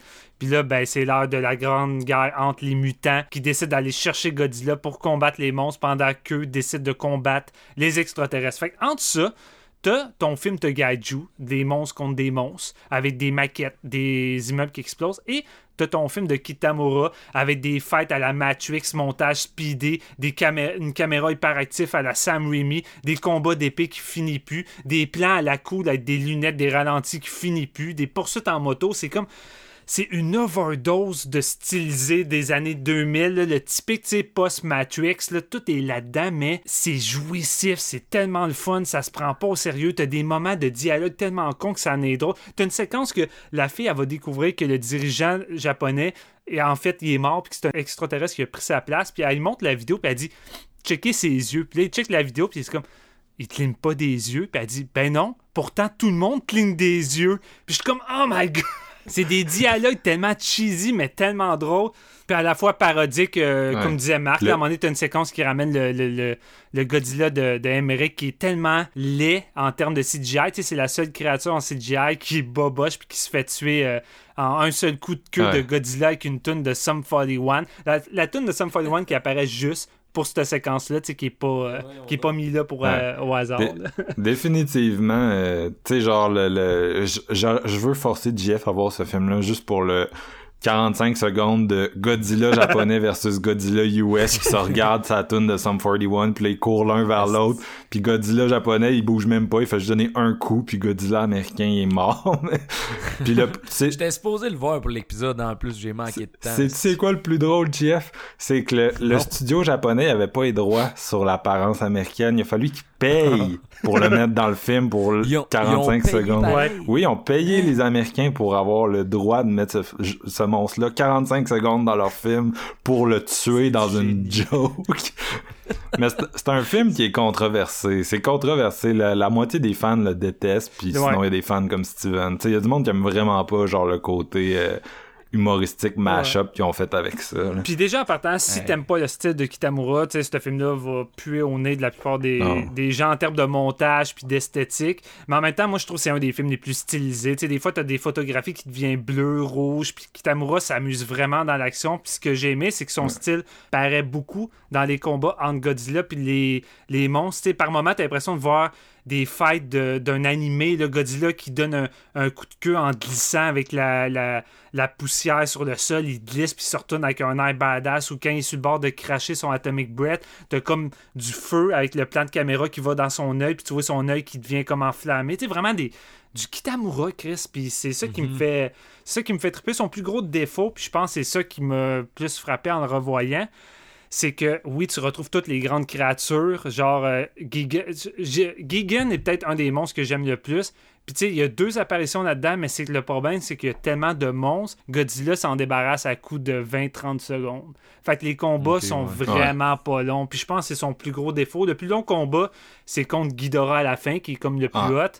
Il y a Mais, plus de euh, combats Matrix entre les mutants puis les autres, tu sais, des combats Ouais. d'humains, là, genre Ouais. arts martiaux. D'ailleurs, j'ai retrouvé la- l'acteur, là, c'est Don Fry, qui est un- une célébrité du UFC, puis c'était son premier rôle dans un film, puis il est super mauvais, il parle jamais. Tu sais, vu que c'est un anglophone, tu sais, il parle pas japonais, le film est en japonais, il parle jamais, il est juste là, puis il fait genre des faces, genre. Mais il parle beaucoup en anglais. Ouais, mais tu sais, genre, la plupart du temps, tu sais, le monde, il parle en japonais, fait que tu dans ce temps-là, il est juste comme... Hmm. oui, il fait rire. mais, mais ce personnage-là est tellement drôle. C'est tellement, tu sais, c'est un mauvais personnage, puis l'acteur, il est mauvais, mais pour moi, c'est du calibre d'un. Là, je sais que là, je vais dans le inside entre toi et moi, Marc, là, mais tu sais, c'est Wolf Warrior 2 avec euh, You killed Dr. Chang. C'est le genre Ouais. de personnage que ses répliques sont tellement fausses et mauvaises que ça Ouais. en est drôle. Mais c'est de même qu'on met les Asiatiques dans nos films, fait qu'ils Ben se font ouais. se venger. Ouais, c'est ça. Tu sais, ce Ouais. film-là, c'est une vengeance en gros, mais c'est ça.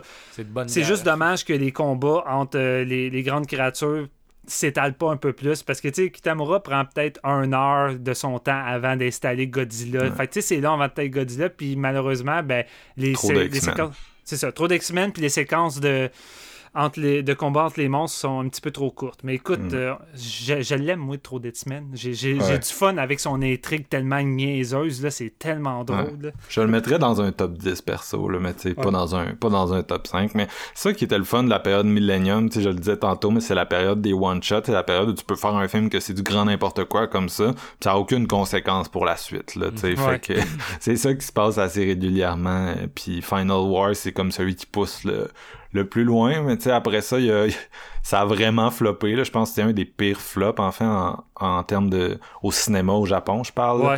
c'est pratiquement le film qui a le moins fait d'argent, fait que ça explique pourquoi après ça on en a plus jusqu'à la Chine, Godzilla. Ouais. Et étant un gros fan de Midnight Meat Train, tu me donnes le goût de l'écouter, Steven. Euh, Final Wars, sérieux, faut que je vois ça. Ah, écoute, euh, tous les plans de caméra que tu peux aimer dans Midnight Mid Train ou Versus, t'as tout ça là-dedans. T'as même une séquence. Ils ont Mhm. quand même réussi à faire une séquence où que c'est les mutants contre un des, euh, un des gaijus géants. Tu dis comment ils vont setter ça en termes de mise en scène? Puis même cette scène-là qui est genre peut-être 8 minutes avec des gros effets pyrotechniques de, de, de personnages qui courent sur des côtés d'immeubles avec une corde avec des guns spéciales pour tirer sur le gaiju. Là, c'est épique. C'est vraiment hot. Là. Je vais y aller avec mon numéro 4, les gars. Ouais, je sais, il faut, faut avancer. Euh, donc moi c'est Godzilla versus euh, Biollante qui est le, le deuxième de la RC, donc euh, direct après Return of Godzilla. Mais comme je disais, Return of Godzilla, on dirait que ça, ça a longtemps été un genre l'épisode anniversaire 30 ans que pendant 5 ans, il y a comme rien eu, puis un moment donné, la RC a vraiment décollé. Puis Biollante, c'est un de ceux qui est très euh, controversé. Ceux qui n'aiment pas le film, c'est un peu comme je disais Final Wars, la moitié du monde n'aime pas ça, ben c'est pareil pour Biollante. Euh, ceux qui aiment pas ça vont vous dire un, il y a pas assez de combats de kaiju, euh, il y a beaucoup trop de, de, de, de dialogue. Tu sais, on est littéralement dans un genre de James Bond dans celui-là. Puis euh, aussi, c'est un film qui va plus aller, euh, il va comme introduire l'idée des armes biologiques, il va comme un peu quitter le nucléaire. Fait qu'en tout cas, c'est c'est une série d'éléments qui font que le, le- on aime ou on aime vraiment pas celui-là. Ouais. Mais moi, j'ai toujours trippé. Là, c'est sûr, le, le design de la créature a quelque chose à y voir. C'est-à-dire, j'en ai parlé tantôt, mais la plante carnivore géante en mode euh, Little Shop of Horrors kaiju, genre. Puis euh, ce film-là, je- j'aime j'aime vraiment beaucoup l'ambiance qu'ils ont installée. Encore une fois, on est littéralement dans un film d'horreur slash James Bond. Ça commence sur un genre de... c'est un peu parodique pratiquement, là, mais ça commence sur une genre de scène d'infiltration euh, avec des guns, tu sais, des militaires qui se tirent dessus. Puis c'est tellement bien shooté tout en étant vraiment en mode euh, série B d'action, là, tu sais. Puis euh, ap- après ça, on va rester dans cette espèce de vibe-là de James Bond, justement, euh, avec un personnage qui, qui meurt, puis un scientifique qui va se mettre à jouer avec la nature, puis à la génétique, puis créer euh, Biollante, puis euh, c'est définitivement un des films qui est super euh, talkative. Donc euh, le, le build-up vers le fight final, il est relativement long. Euh, c'est un film de beaucoup de Godzilla de cette période-là, c'est à peu près 1h40. Là, puis je vous dirais que c'est à peu près à 1h20 là, qu'on va embarquer dans le dernier 20 minutes qui est vraiment euh, mettons le, le, le cœur de l'action là, niveau fight de Bobbitt mais tu comme souvent dans cette période là c'est 20 minutes que moi ça me fait vraiment triper là. J'aime vraiment la façon qu'ils vont rendre tout ça. Mais euh, c'est définitivement un film qui est encore là c'est c'est très ça fait très one shot ça fait très différent là, juste la façon qu'ils vont traiter tout le, le, côté euh, biologique. On est vraiment loin du reste de la série. Puis pour moi pour moi c'est une bonne chose là. à un moment donné il y, en, il y en a 32 fait que c'est le fun quand tu vois un film qui fait juste faire moi on va faire ma propre affaire là. mais mais c'est ça. Moi j'aime j'aime beaucoup j'aime beaucoup l'ambiance horrifique. Puis ça me dérange pas des films comme celui-là où on va euh, on va comme avoir une galerie de personnages puis des espèces de dilemmétiques c'est moi tant que ça reste intéressant euh, je suis dedans. Puis dans celui-là c'est intéressant. Puis il y a comme une espèce de romance dans le film euh, une, une, séduction c'est ça c'est un peu miso là mais ça reste cute, c'est miso cute, là, I guess. On peut dire, malheureusement, c'est souvent ça, les années 80, là. Euh, faut comme pas trop penser à, à, la séduction parce que on est un peu on est un peu déprimé. Mais bref euh, j'adore le look. C'est un de mes kaiju préférés euh, Biollante c'est un truc que tu te dis ah pourquoi il y a juste eu un film mais malheureusement c'est des choses qu'on ne nous explique pas puis c'est ça, c'est du bon James Bond. T'sais, autant autant il y a plusieurs épisodes de Godzilla qu'on est comme ah les aliens, les aliens reviennent, hein, c'est encore les aliens. Ben là c'est euh, les, les James Bond, il y en a une coupe aussi. Là. celui-là, celui-là c'est définitivement le meilleur, euh, le meilleur des James Bond. Numéro 3. Numéro 3. Euh, moi, il avait fait euh, mon top 10 en 2014. Je vais avec le volet de Garrett Edwards que j'aime énormément, honnêtement. Ouais, c'est une Christie de bonne ride, ce film-là. Euh, ça faisait un peu. Ben, c'était comme le premier Godzilla depuis l'Amérique d'Américain, tu sais, c'était comme vraiment hypé au cinéma. C'était une grosse, grosse sortie. Mm. je me souviens à qui j'étais allé, j'avais vraiment eu du fun au cinéma.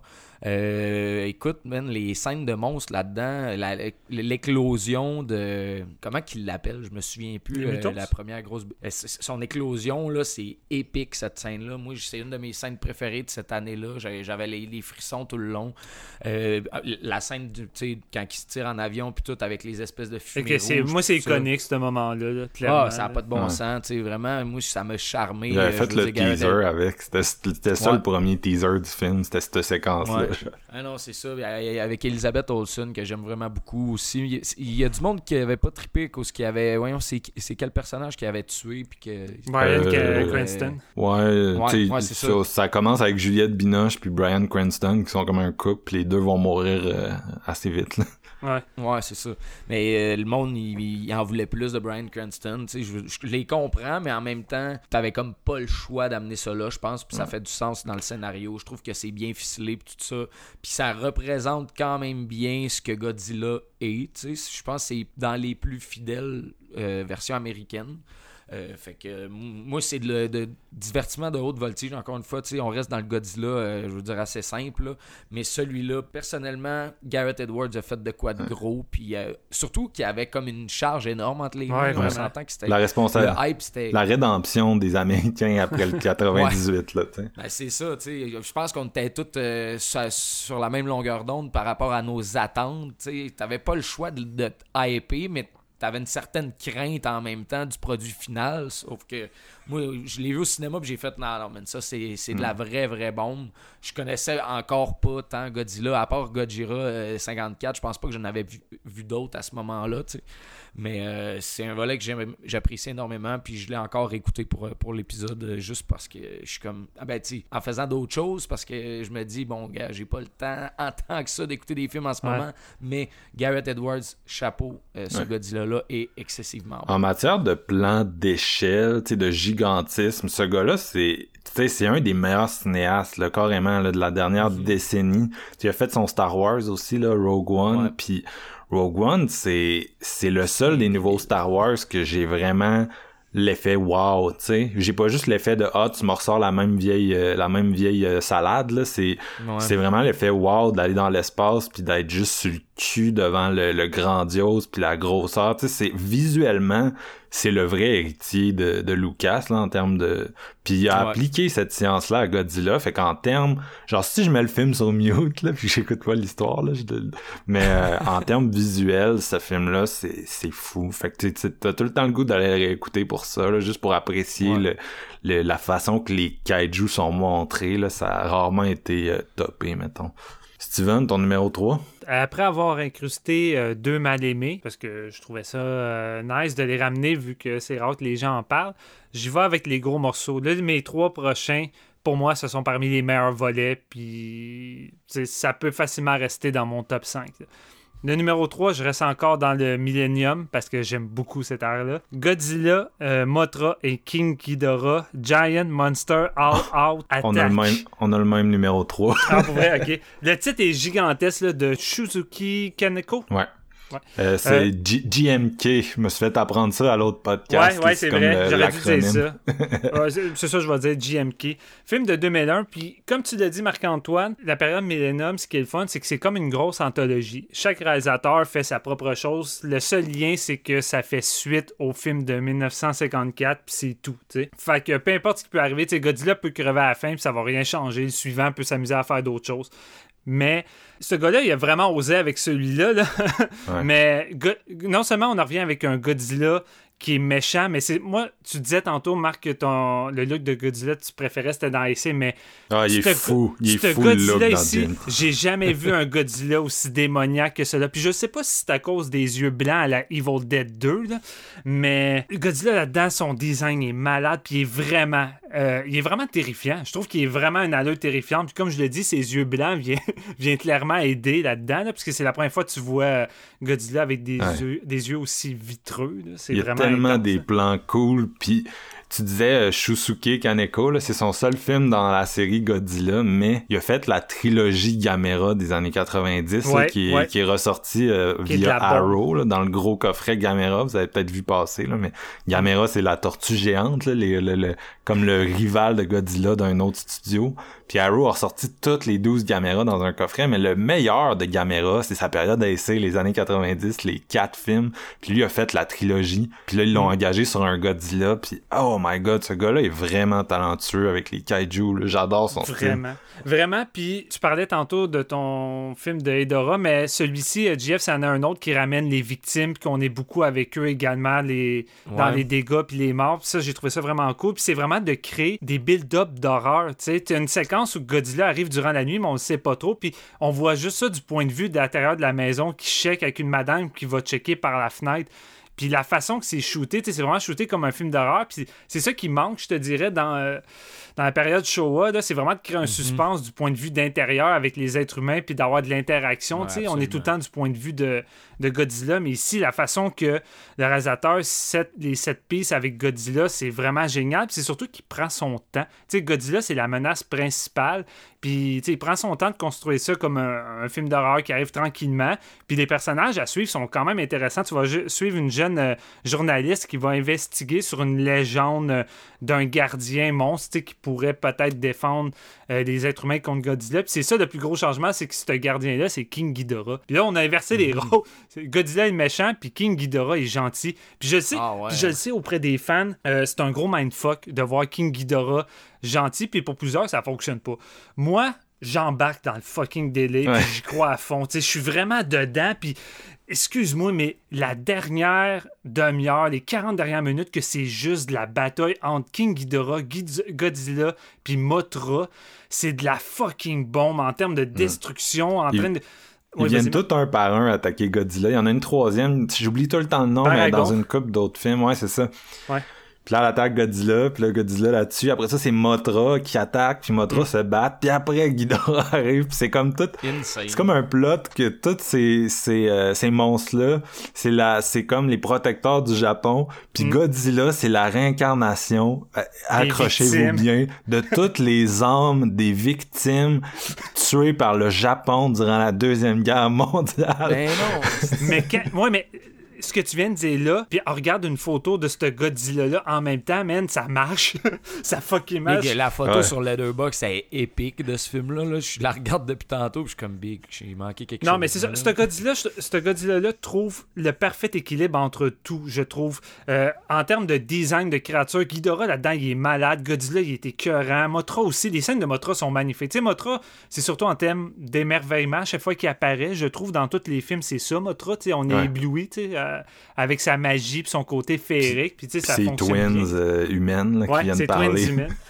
La période Millennium, c'est une des périodes où que je m'implique le plus tu sais, dans les intrigues. Puis là, l'intrigue là, est vraiment le fun à, à suivre. Tu sais, T'es vraiment dans un film. T'es pas juste là pour voir des monstres te taper sa gueule. Tu sais, oui, t'es là pour ça, mais l'intrigue est le fun à suivre. Il y a des personnages intéressants à suivre. Puis les personnages, tu sais, ils ont quand même une importance dans les événements. Tu sais, Ils vont collaborer dans tout ça. C'est pas juste des personnages qui vont écha- échapper de l'alcool dans une machine pour empêcher Mega Godzilla de tuer les autres. C'est plus, c'est plus peaufiné que ça que dans le dernier euh, Godzilla versus Kong, avec euh, le groupe qu'on aime moins.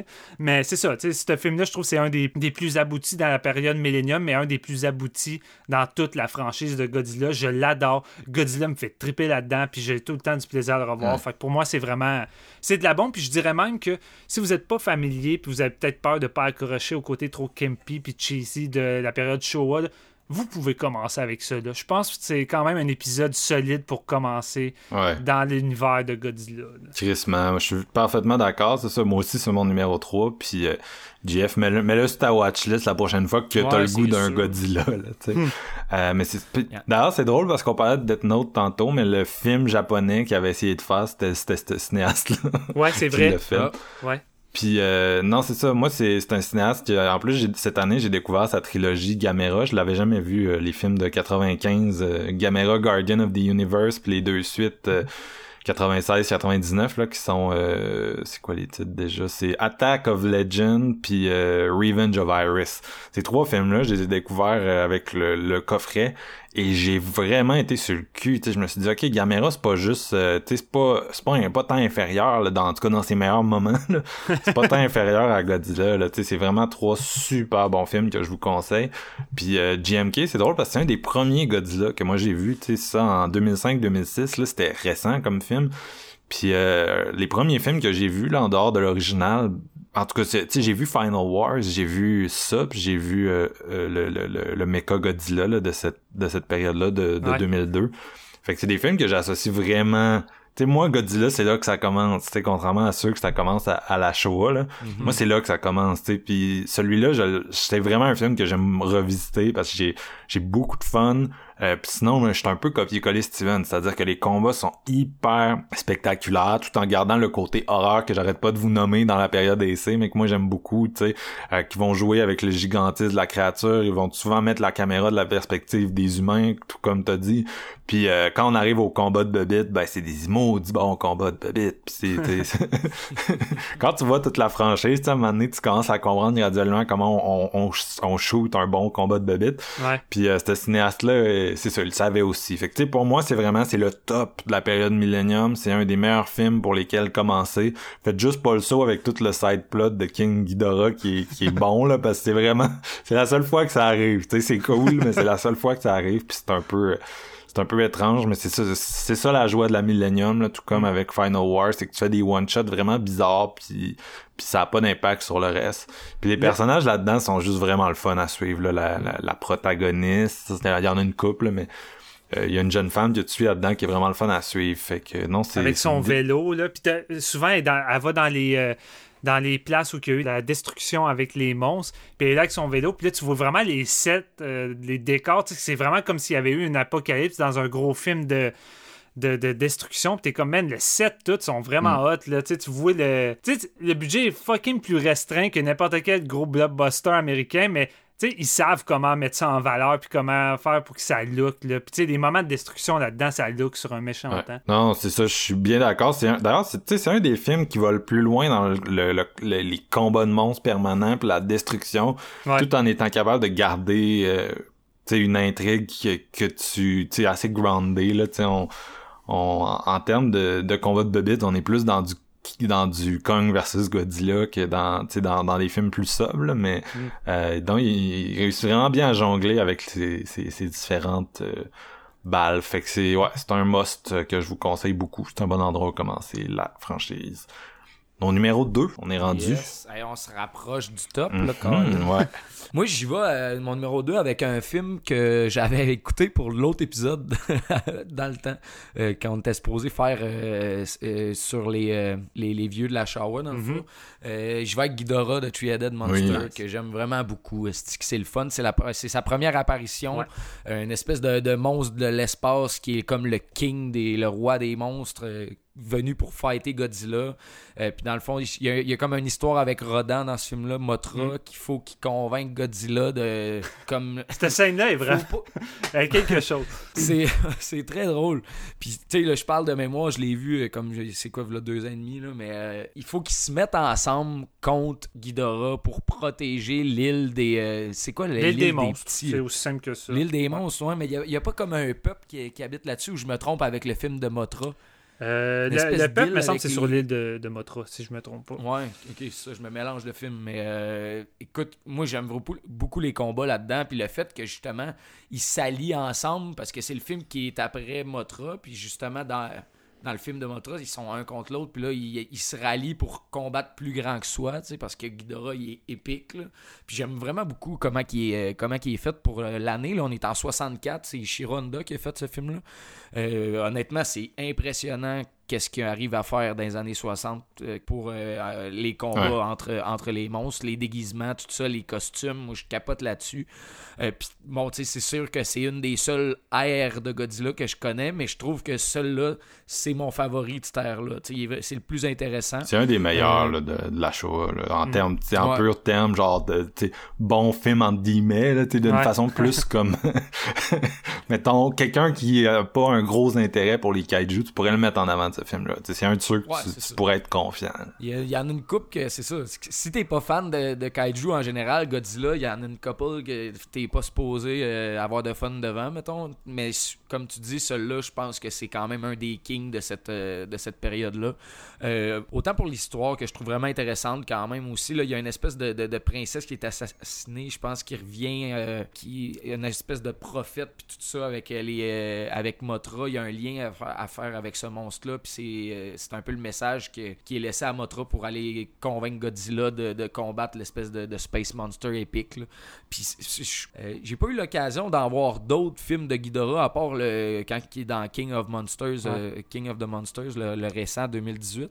Mais c'est un monstre qui me fascine. Ouais. C'est vraiment un monstre qui est épeurant. Je te qui- conseille, je te conseille le suivant après celui-là qui est Invasion of Astro Monster. Euh, qui dans le fond, c'est avec King Ghidorah lui aussi, puis Rodan.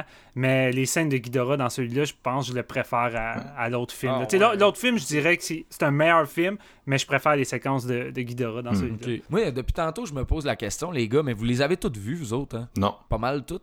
Euh, moi, il m'en manque peut-être pas beaucoup. Là. Il m'en manque peut-être deux, trois. là.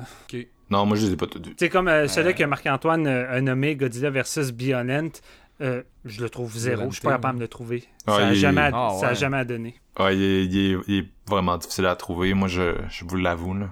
Mais je l'ai je l'ai downloadé. Ah, ben, c'est correct, Steven. Je veux dire, quand c'est pas possible d'avoir de quoi, à un moment donné, Ouais, ben l'option la- période est, est, est, est quand même difficile à trouver. Il y en, il y en a que c'est moins pire là.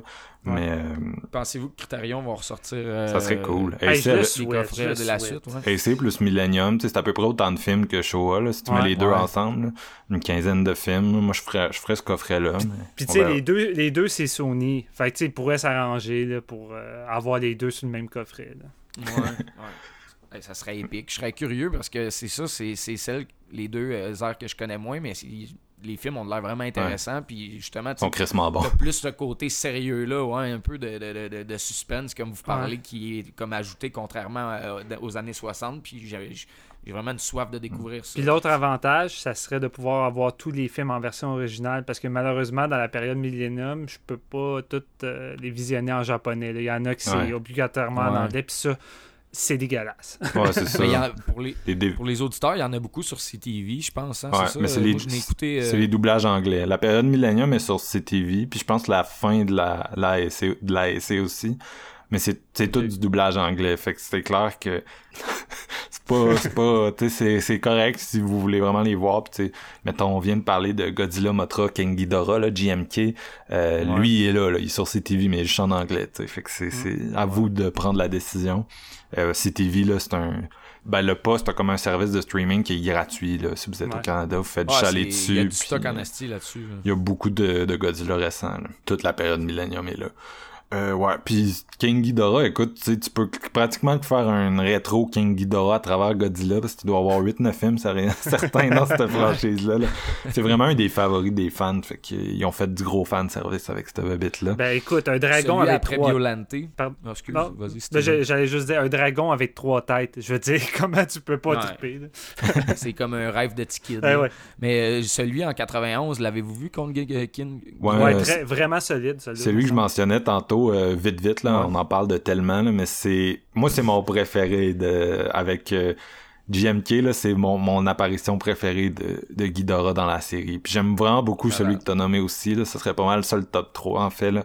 Trois films que je recommande euh, beaucoup.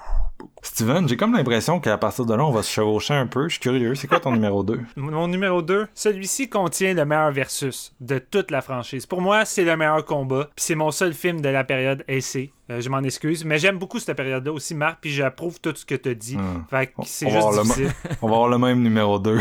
Ah, ben oui, écoute, c'est sans doute un des volets les mieux, euh, les mieux appréciés. Fait que c'est pas mal certain. Mais Godzilla versus Destoroyah Ouais. euh, de Takao Okawara de Bon, mais si vous vous 1995. demandiez c'est quoi les meilleurs à part l'original, moi puis Steven, on est pas mal en train de vous répondre. On est Ouais, comme à la même ça. place.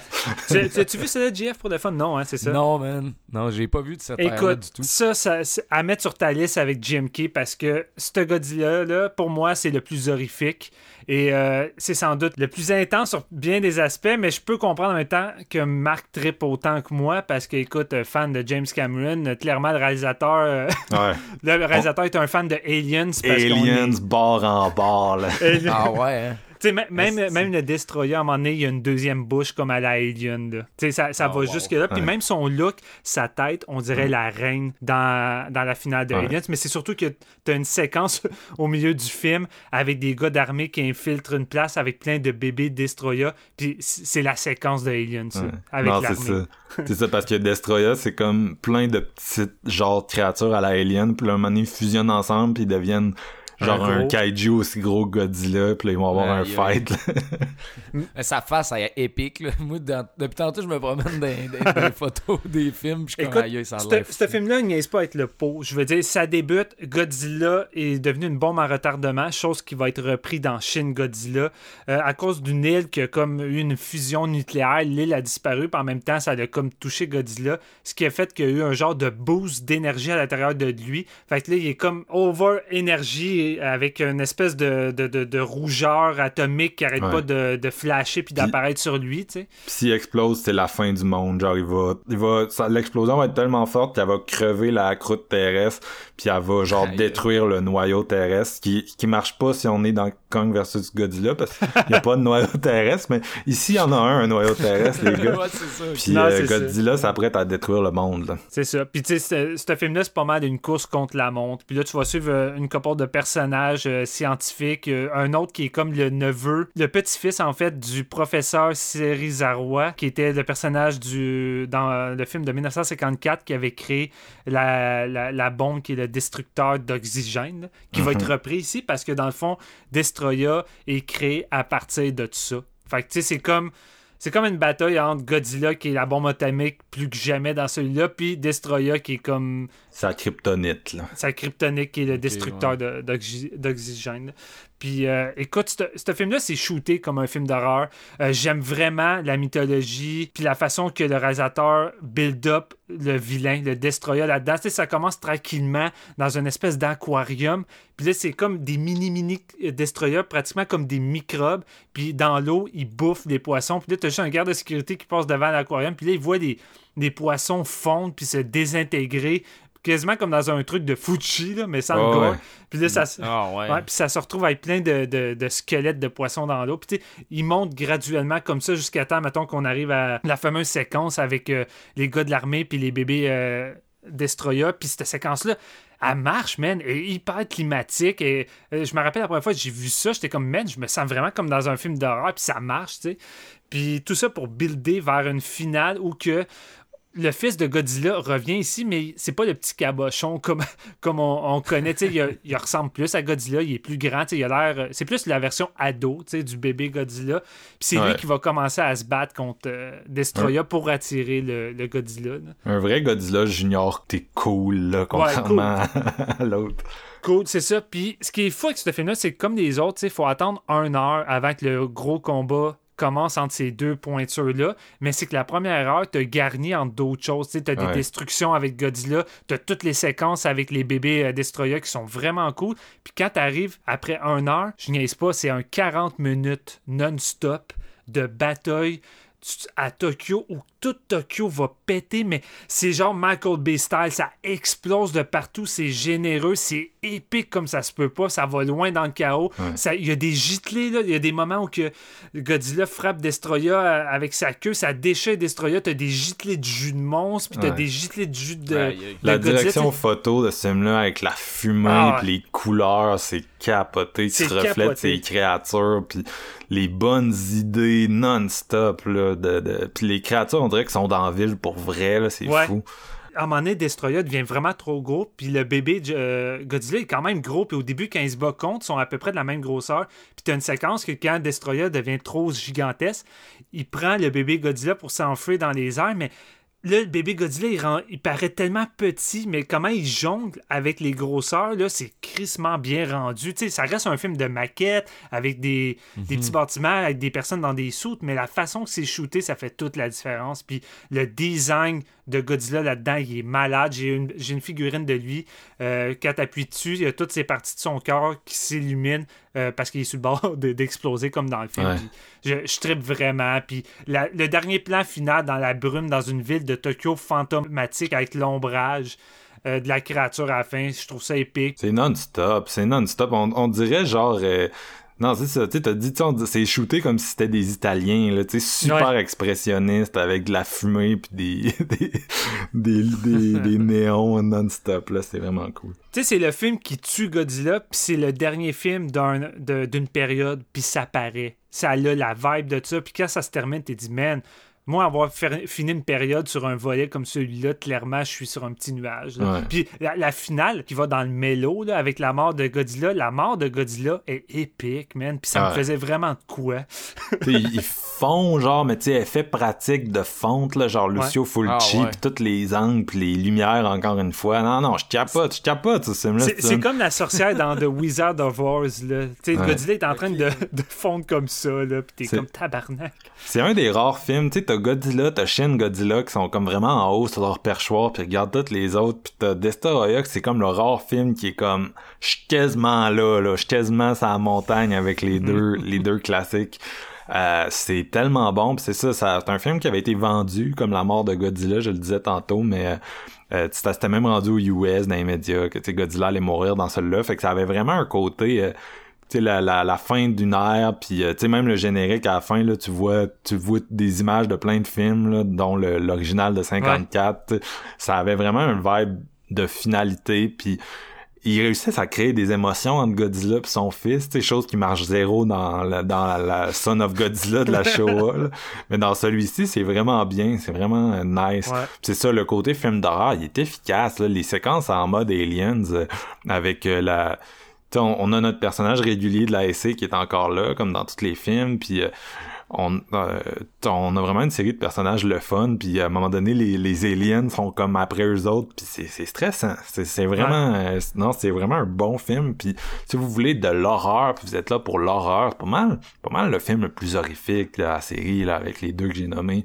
Ouais, Euh, clairement. par un cinéaste, là, Takao Okawara, qui est un, un régulier de la SC. Il a fait euh, Godzilla and Mothra de Battle for Earth, que j'aime beaucoup. Puis il a aussi Ouais. fait Versus Mecha Godzilla 2. là. Donc il en a fait trois dans la SC, puis c'est même lui qui a lancé la Millennium avec Godzilla 2000, que Steven, tu mentionnais tantôt, qui était dans tes, dans tes Ouais. favoris aussi. Là. Fait que c'est lui qui l'a fait. Donc c'est vraiment un régulier de Godzilla, c'est quelqu'un qui a une bonne feuille de route. Il sait vraiment comment le shooter, puis... euh, euh, non, euh, il, a, tu- il s'est il s'est surpassé avec euh, Godzilla contre Destoroyah. C'est sûr que peut-être qu'il y a des sensibilités plus américaines dans celui-là. là. Peut-être Ouais. pour ça qu'on tripe autant, mais euh, en pur terme, genre esthétique, là, c'est un must pour vos rétines. C'est genre, c'est du gros, euh, tu sais, c'est de l'horreur comme on aime, là, flashy, tape à l'œil.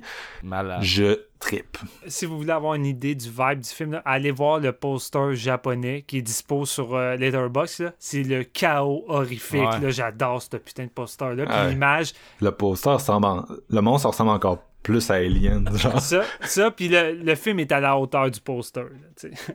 C'est intense. hein. Il est sur CTV pour euh, ceux qui seraient intéressés. Moi, je suis sûr, je suis le premier. Là. Je vais l'écouter. Non, c'est- puis genre la façon de shooter, il y a jamais quelqu'un qui a aussi bien shooté ses bobettes en latex là, là c'est Ouais. C'est fou, c'est fou, ça me fait capoter. La destruction est vraiment intense. là. Les immeubles s'arrêtent pas de péter, ça pète de partout. Là. Puis à un moment donné, t'es comme. Crime, l'acteur dans le saut, là, il, est en- il est entouré de pyrotechniques, de feu fucking intense. Là, à un moment donné, tu vois même Ouais. plus les créatures. T'es comme, j'espère que c'est, il est correct. C'est tellement cauchemardesque là, le, le pic de ce film là que t'es genre c'est que les Américains ils ont rien contre vous là avec leur gros affaire à 200 millions, là, ils ont rien contre genre l'ambiance que vous êtes capable de créer euh, dans certaines de ces séquences là. Ouais. Est-ce qu'on a tous le même numéro 1 les gars? Je pense que oui. Moi, Ça s'enligne, à- hein? À, à t'écouter parler, Marc, là, euh, d'après moi, on a le même Est-ce numéro. que c'est Shin Godzilla Ouais. Toi Steven? Ouais. Bon. Ah, bien, c'est le meilleur après C'est, l'original. ouais, non, on c'est ça, c'est obligatoire. là, je veux Tu sais, dire. j'ai enlevé l'original, mais je pouvais pas enlever Shin Godzilla. là. Mais non. Vas-y, mon GF. Moi, là, Shin Godzilla, c'est ça, il était dans mon top de l'année, me semble. On, on, on avait-tu créé le podcast cette année-là, 2016 On avait Euh, pas fait 2017. Mais il est sorti en 2017. 2017 ici, fait qu'il était dans les top Ouais. de la première. Tu sais, c'est un film 2016 première sur. IMDb, Ouais, mais tu J'en peux- avais pas parlé dans la période de Fantasia, parce que je- moi, je l'avais vu Ouais. au Fantasia, Euh, dans le fond. Non, parce qu'on on n'avait pas fait Fantasia euh, au Ah, podcast la première année, mais je pense Ouais. que tu l'avais fait avec ton autre Le- podcast à l'époque. Par Ouais. contre, dans les tops d'horreur de 2017, en fait, si vous allez voir Top Horror 2017, C'est ça, l'image genre de l'épisode, c'est euh, la fameuse séquence de, de, de Atomic Bread de Shin Godzilla. Ouais. T'en parles, man. Moi, c'est c'est ça que je peux dire de ce film-là. Si vous voulez voir Godzilla avec la scène la plus épique d'Atomic Breath ever au monde, c'est cette scène-là. Il y a une espèce de soundtrack de, de gros Puis classiques. de build-up, là. Oh my god, man. Quand j'ai vu ça, man, j'ai- je pense que les deux yeux m'ont explosé, man. J'en croyais pas. Puis tu sais, c'est le build-up, oui, de cette scène-là, mais le build-up de l'évolution de Godzilla, parce qu'au début, là, il rampe dans la ville, puis il est bizarre. Puis pas là. convaincu. Ouais, la, la, la limace, j'étais comme... Hein? C'est aussi qui s'en va avec ça, man. C'est donc bien bizarre. Puis finalement, il fait juste évoluer comme un espèce de, un espèce de larve, là. Tu sais, comme mettons Motra au début, Ouais. c'est comme un espèce de petit euh, truc avant qu'elle éclot en papillon, tu sais. Mais ça, c'est c'est un peu ça. C'était comme une espèce de limace lézard qui se promène, Ouais. qui détruit tout sur son passage, puis pour finalement devenir Godzilla, tu sais. Puis, oh my god. Cl-. Chloé, dans l'autre podcast, euh, celui d'Horreur Québec, là, ça disait Mhm. genre euh, le fait qu'il y ait comme trois formes, c'est un peu comme un Pokémon ou un animal, Ouais, en fait, ouais. un insecte qui mute, ça accentue crissement le côté euh, animalier. Puis ses yeux aussi, tu sais, qui ont vraiment, il y a vraiment des Ouais. yeux comme dans un animé, là. Des genres de yeux de poisson un peu, là. C'est définitivement... On a enlevé tout le côté humain qu'il y avait à ce bébite-là, là. C'est ça. Il y a un côté aussi vraiment. euh, ben, le côté humain des humains en tant que tel est très représentatif de l'original de Ishiro Honda aussi. Là. On est très proche de ce qu'un Godzilla pouvait être, mais il y, a un petit- il y a, il y a parfois aussi des petites touches d'humour qui reflètent un peu l'ensemble de tout ce que Godzilla a, a été. Puis je pense que c'est ça qui est le plus intéressant, c'est que c'est un film qui est hyper complet. Puis écoute, c'est destructeur, man. Ça n'a pas de sens. Moi, j'ai j'avais vraiment aimé ça cette année-là, mais j'ai le Blu-ray, puis je l'ai réécouté, puis c'est comme unanimement le meilleur Godzilla Écoute, après le premier de 50. C'est drôle, ce film-là aurait pu être un des Godzilla les plus emmerdants parce qu'on s'entend, le 70% du film, c'est de la bureaucratie dans les paperasses puis de la ça. gestion de crise. Mais les deux réalisateurs te filment ça avec une énergie que ça va à 200 km/h, puis tu vois comment ça se déroule dans, dans- derrière le mur quand la bureaucratie puis le gouvernement essaie de, de, de, de, de faire une gestion de crise après un- une catastrophe. Puis tellement, à un moment donné, il y a tellement de noms, tu sais, ils écrivent des noms en dessous de toutes les personnes qu'on voit dans les bureaux. Puis t'es perdu, puis tu te dis, man, il y a tellement trop de monde dans tout ça. À un moment donné, ça devient tellement Ouais. bordélique. Je pense qu'il n'y a rien qui est bien installé pour être capable d'être préparé à une gestion de, pré- à une gestion de crise. Puis je veux dire, en temps de pandémie, en ce moment, on s'entend-tu que aucun pays était prêt à, à la gestion de crise qu'on a eue en ce moment? Puis c'était vraiment comme bordélique, c'était intense. Puis tu le vois un peu les, derrière les façades de tout ça avec Shin Godzilla. Puis c'est, c'est fascinant à suivre, c'est le fun. Comme tu dis, Jeff, il y a de l'humour. Euh, tu t'emmerdes pas. Puis quand c'est le temps de te montrer Godzilla, ici, là, on dirait que Godzilla, c'est l'antichrist. C'est, le, le diable en personne. Puis la première séquence d'Atomic Breath, la musique, le build-up, des effets spéciaux, la façon que c'est shooté, c'est la meilleure scène de Godzilla ever. Pour moi, à mes yeux, c'est juste trop épique. Puis j'ai vu ça au Fantasia sur grand écran. J'avais la chair de poule. C'était fucking intense, là. Ça, je suis jaloux. Je suis jaloux. Pas embarqué aussi. Marc a rendu Euh, là. ouais, non, ben, je suis un peu, je suis un peu comme vous. Puis tu sais, c'est un des films qu'on a déjà abordé aussi euh, dans le podcast, là. Mais c'est, Mhm. c'est, comme tu dis, tu sais, c'est un. On pourrait se dire qu'il y a trop de personnages, je sais que c'est une critique, mais ça fait partie de l'esthétique. C'est comme tu as dit, c'est pour dénoncer euh, la lourdeur de la bureaucratie. Puis l'affaire avec ce film-là, c'est qu'il est arrivé après le tsunami de, à Fukushima, qui a affecté une, centrale, une centrale nucléaire, qui s'est retrouvée à liquer dans l'océan qui est une des pires catastrophes nucléaires modernes, tu sais, la, probablement la pire depuis Tchernobyl, puis on, a, on me parlait de la série Tchernobyl. Ouais, c'est la deuxième catastrophe de centrale nucléaire, euh, la pire de l'histoire, qui est comme classée niveau 7, là, qui est la plus élevée. Puis comme tu dis, le dernier, c'était c'était Tchernobyl, tu sais, en Ouais. 1986, je pense. Ouais. 86. Fukushima, c'est c'est la pire affaire qui s'est passée depuis longtemps. Mm. Fait que, tu sais, c'est le retour de, de la marde nucléaire au Japon, puis tu sais, on dirait que genre, tu sais, après, tu sais, c'est eux qui ont eu les bombes nucléaires, c'est eux qui ont une des pires catastrophes, fait qu'ils sont vraiment pas chanceux à ce niveau-là, puis mettons que c'était le terreau fertile pour faire renaître ce Godzilla-là, tu sais, un Godzilla, puis tu le vois de la façon qu'il est fait, tu sais, qui arrive pour une génération de Japonais qui sait pas c'est qui, qui l'a pas connu, qui a pas connu la bombe, en fait, là, tu sais. Ouais. Le premier film, c'est neuf ans après. Fait que tout le monde, tout le monde qui a vu ce film-là au Japon avait vécu ça, pas directement nécessairement, mais tu sais, avait vécu ça, euh, avait été là, tu sais.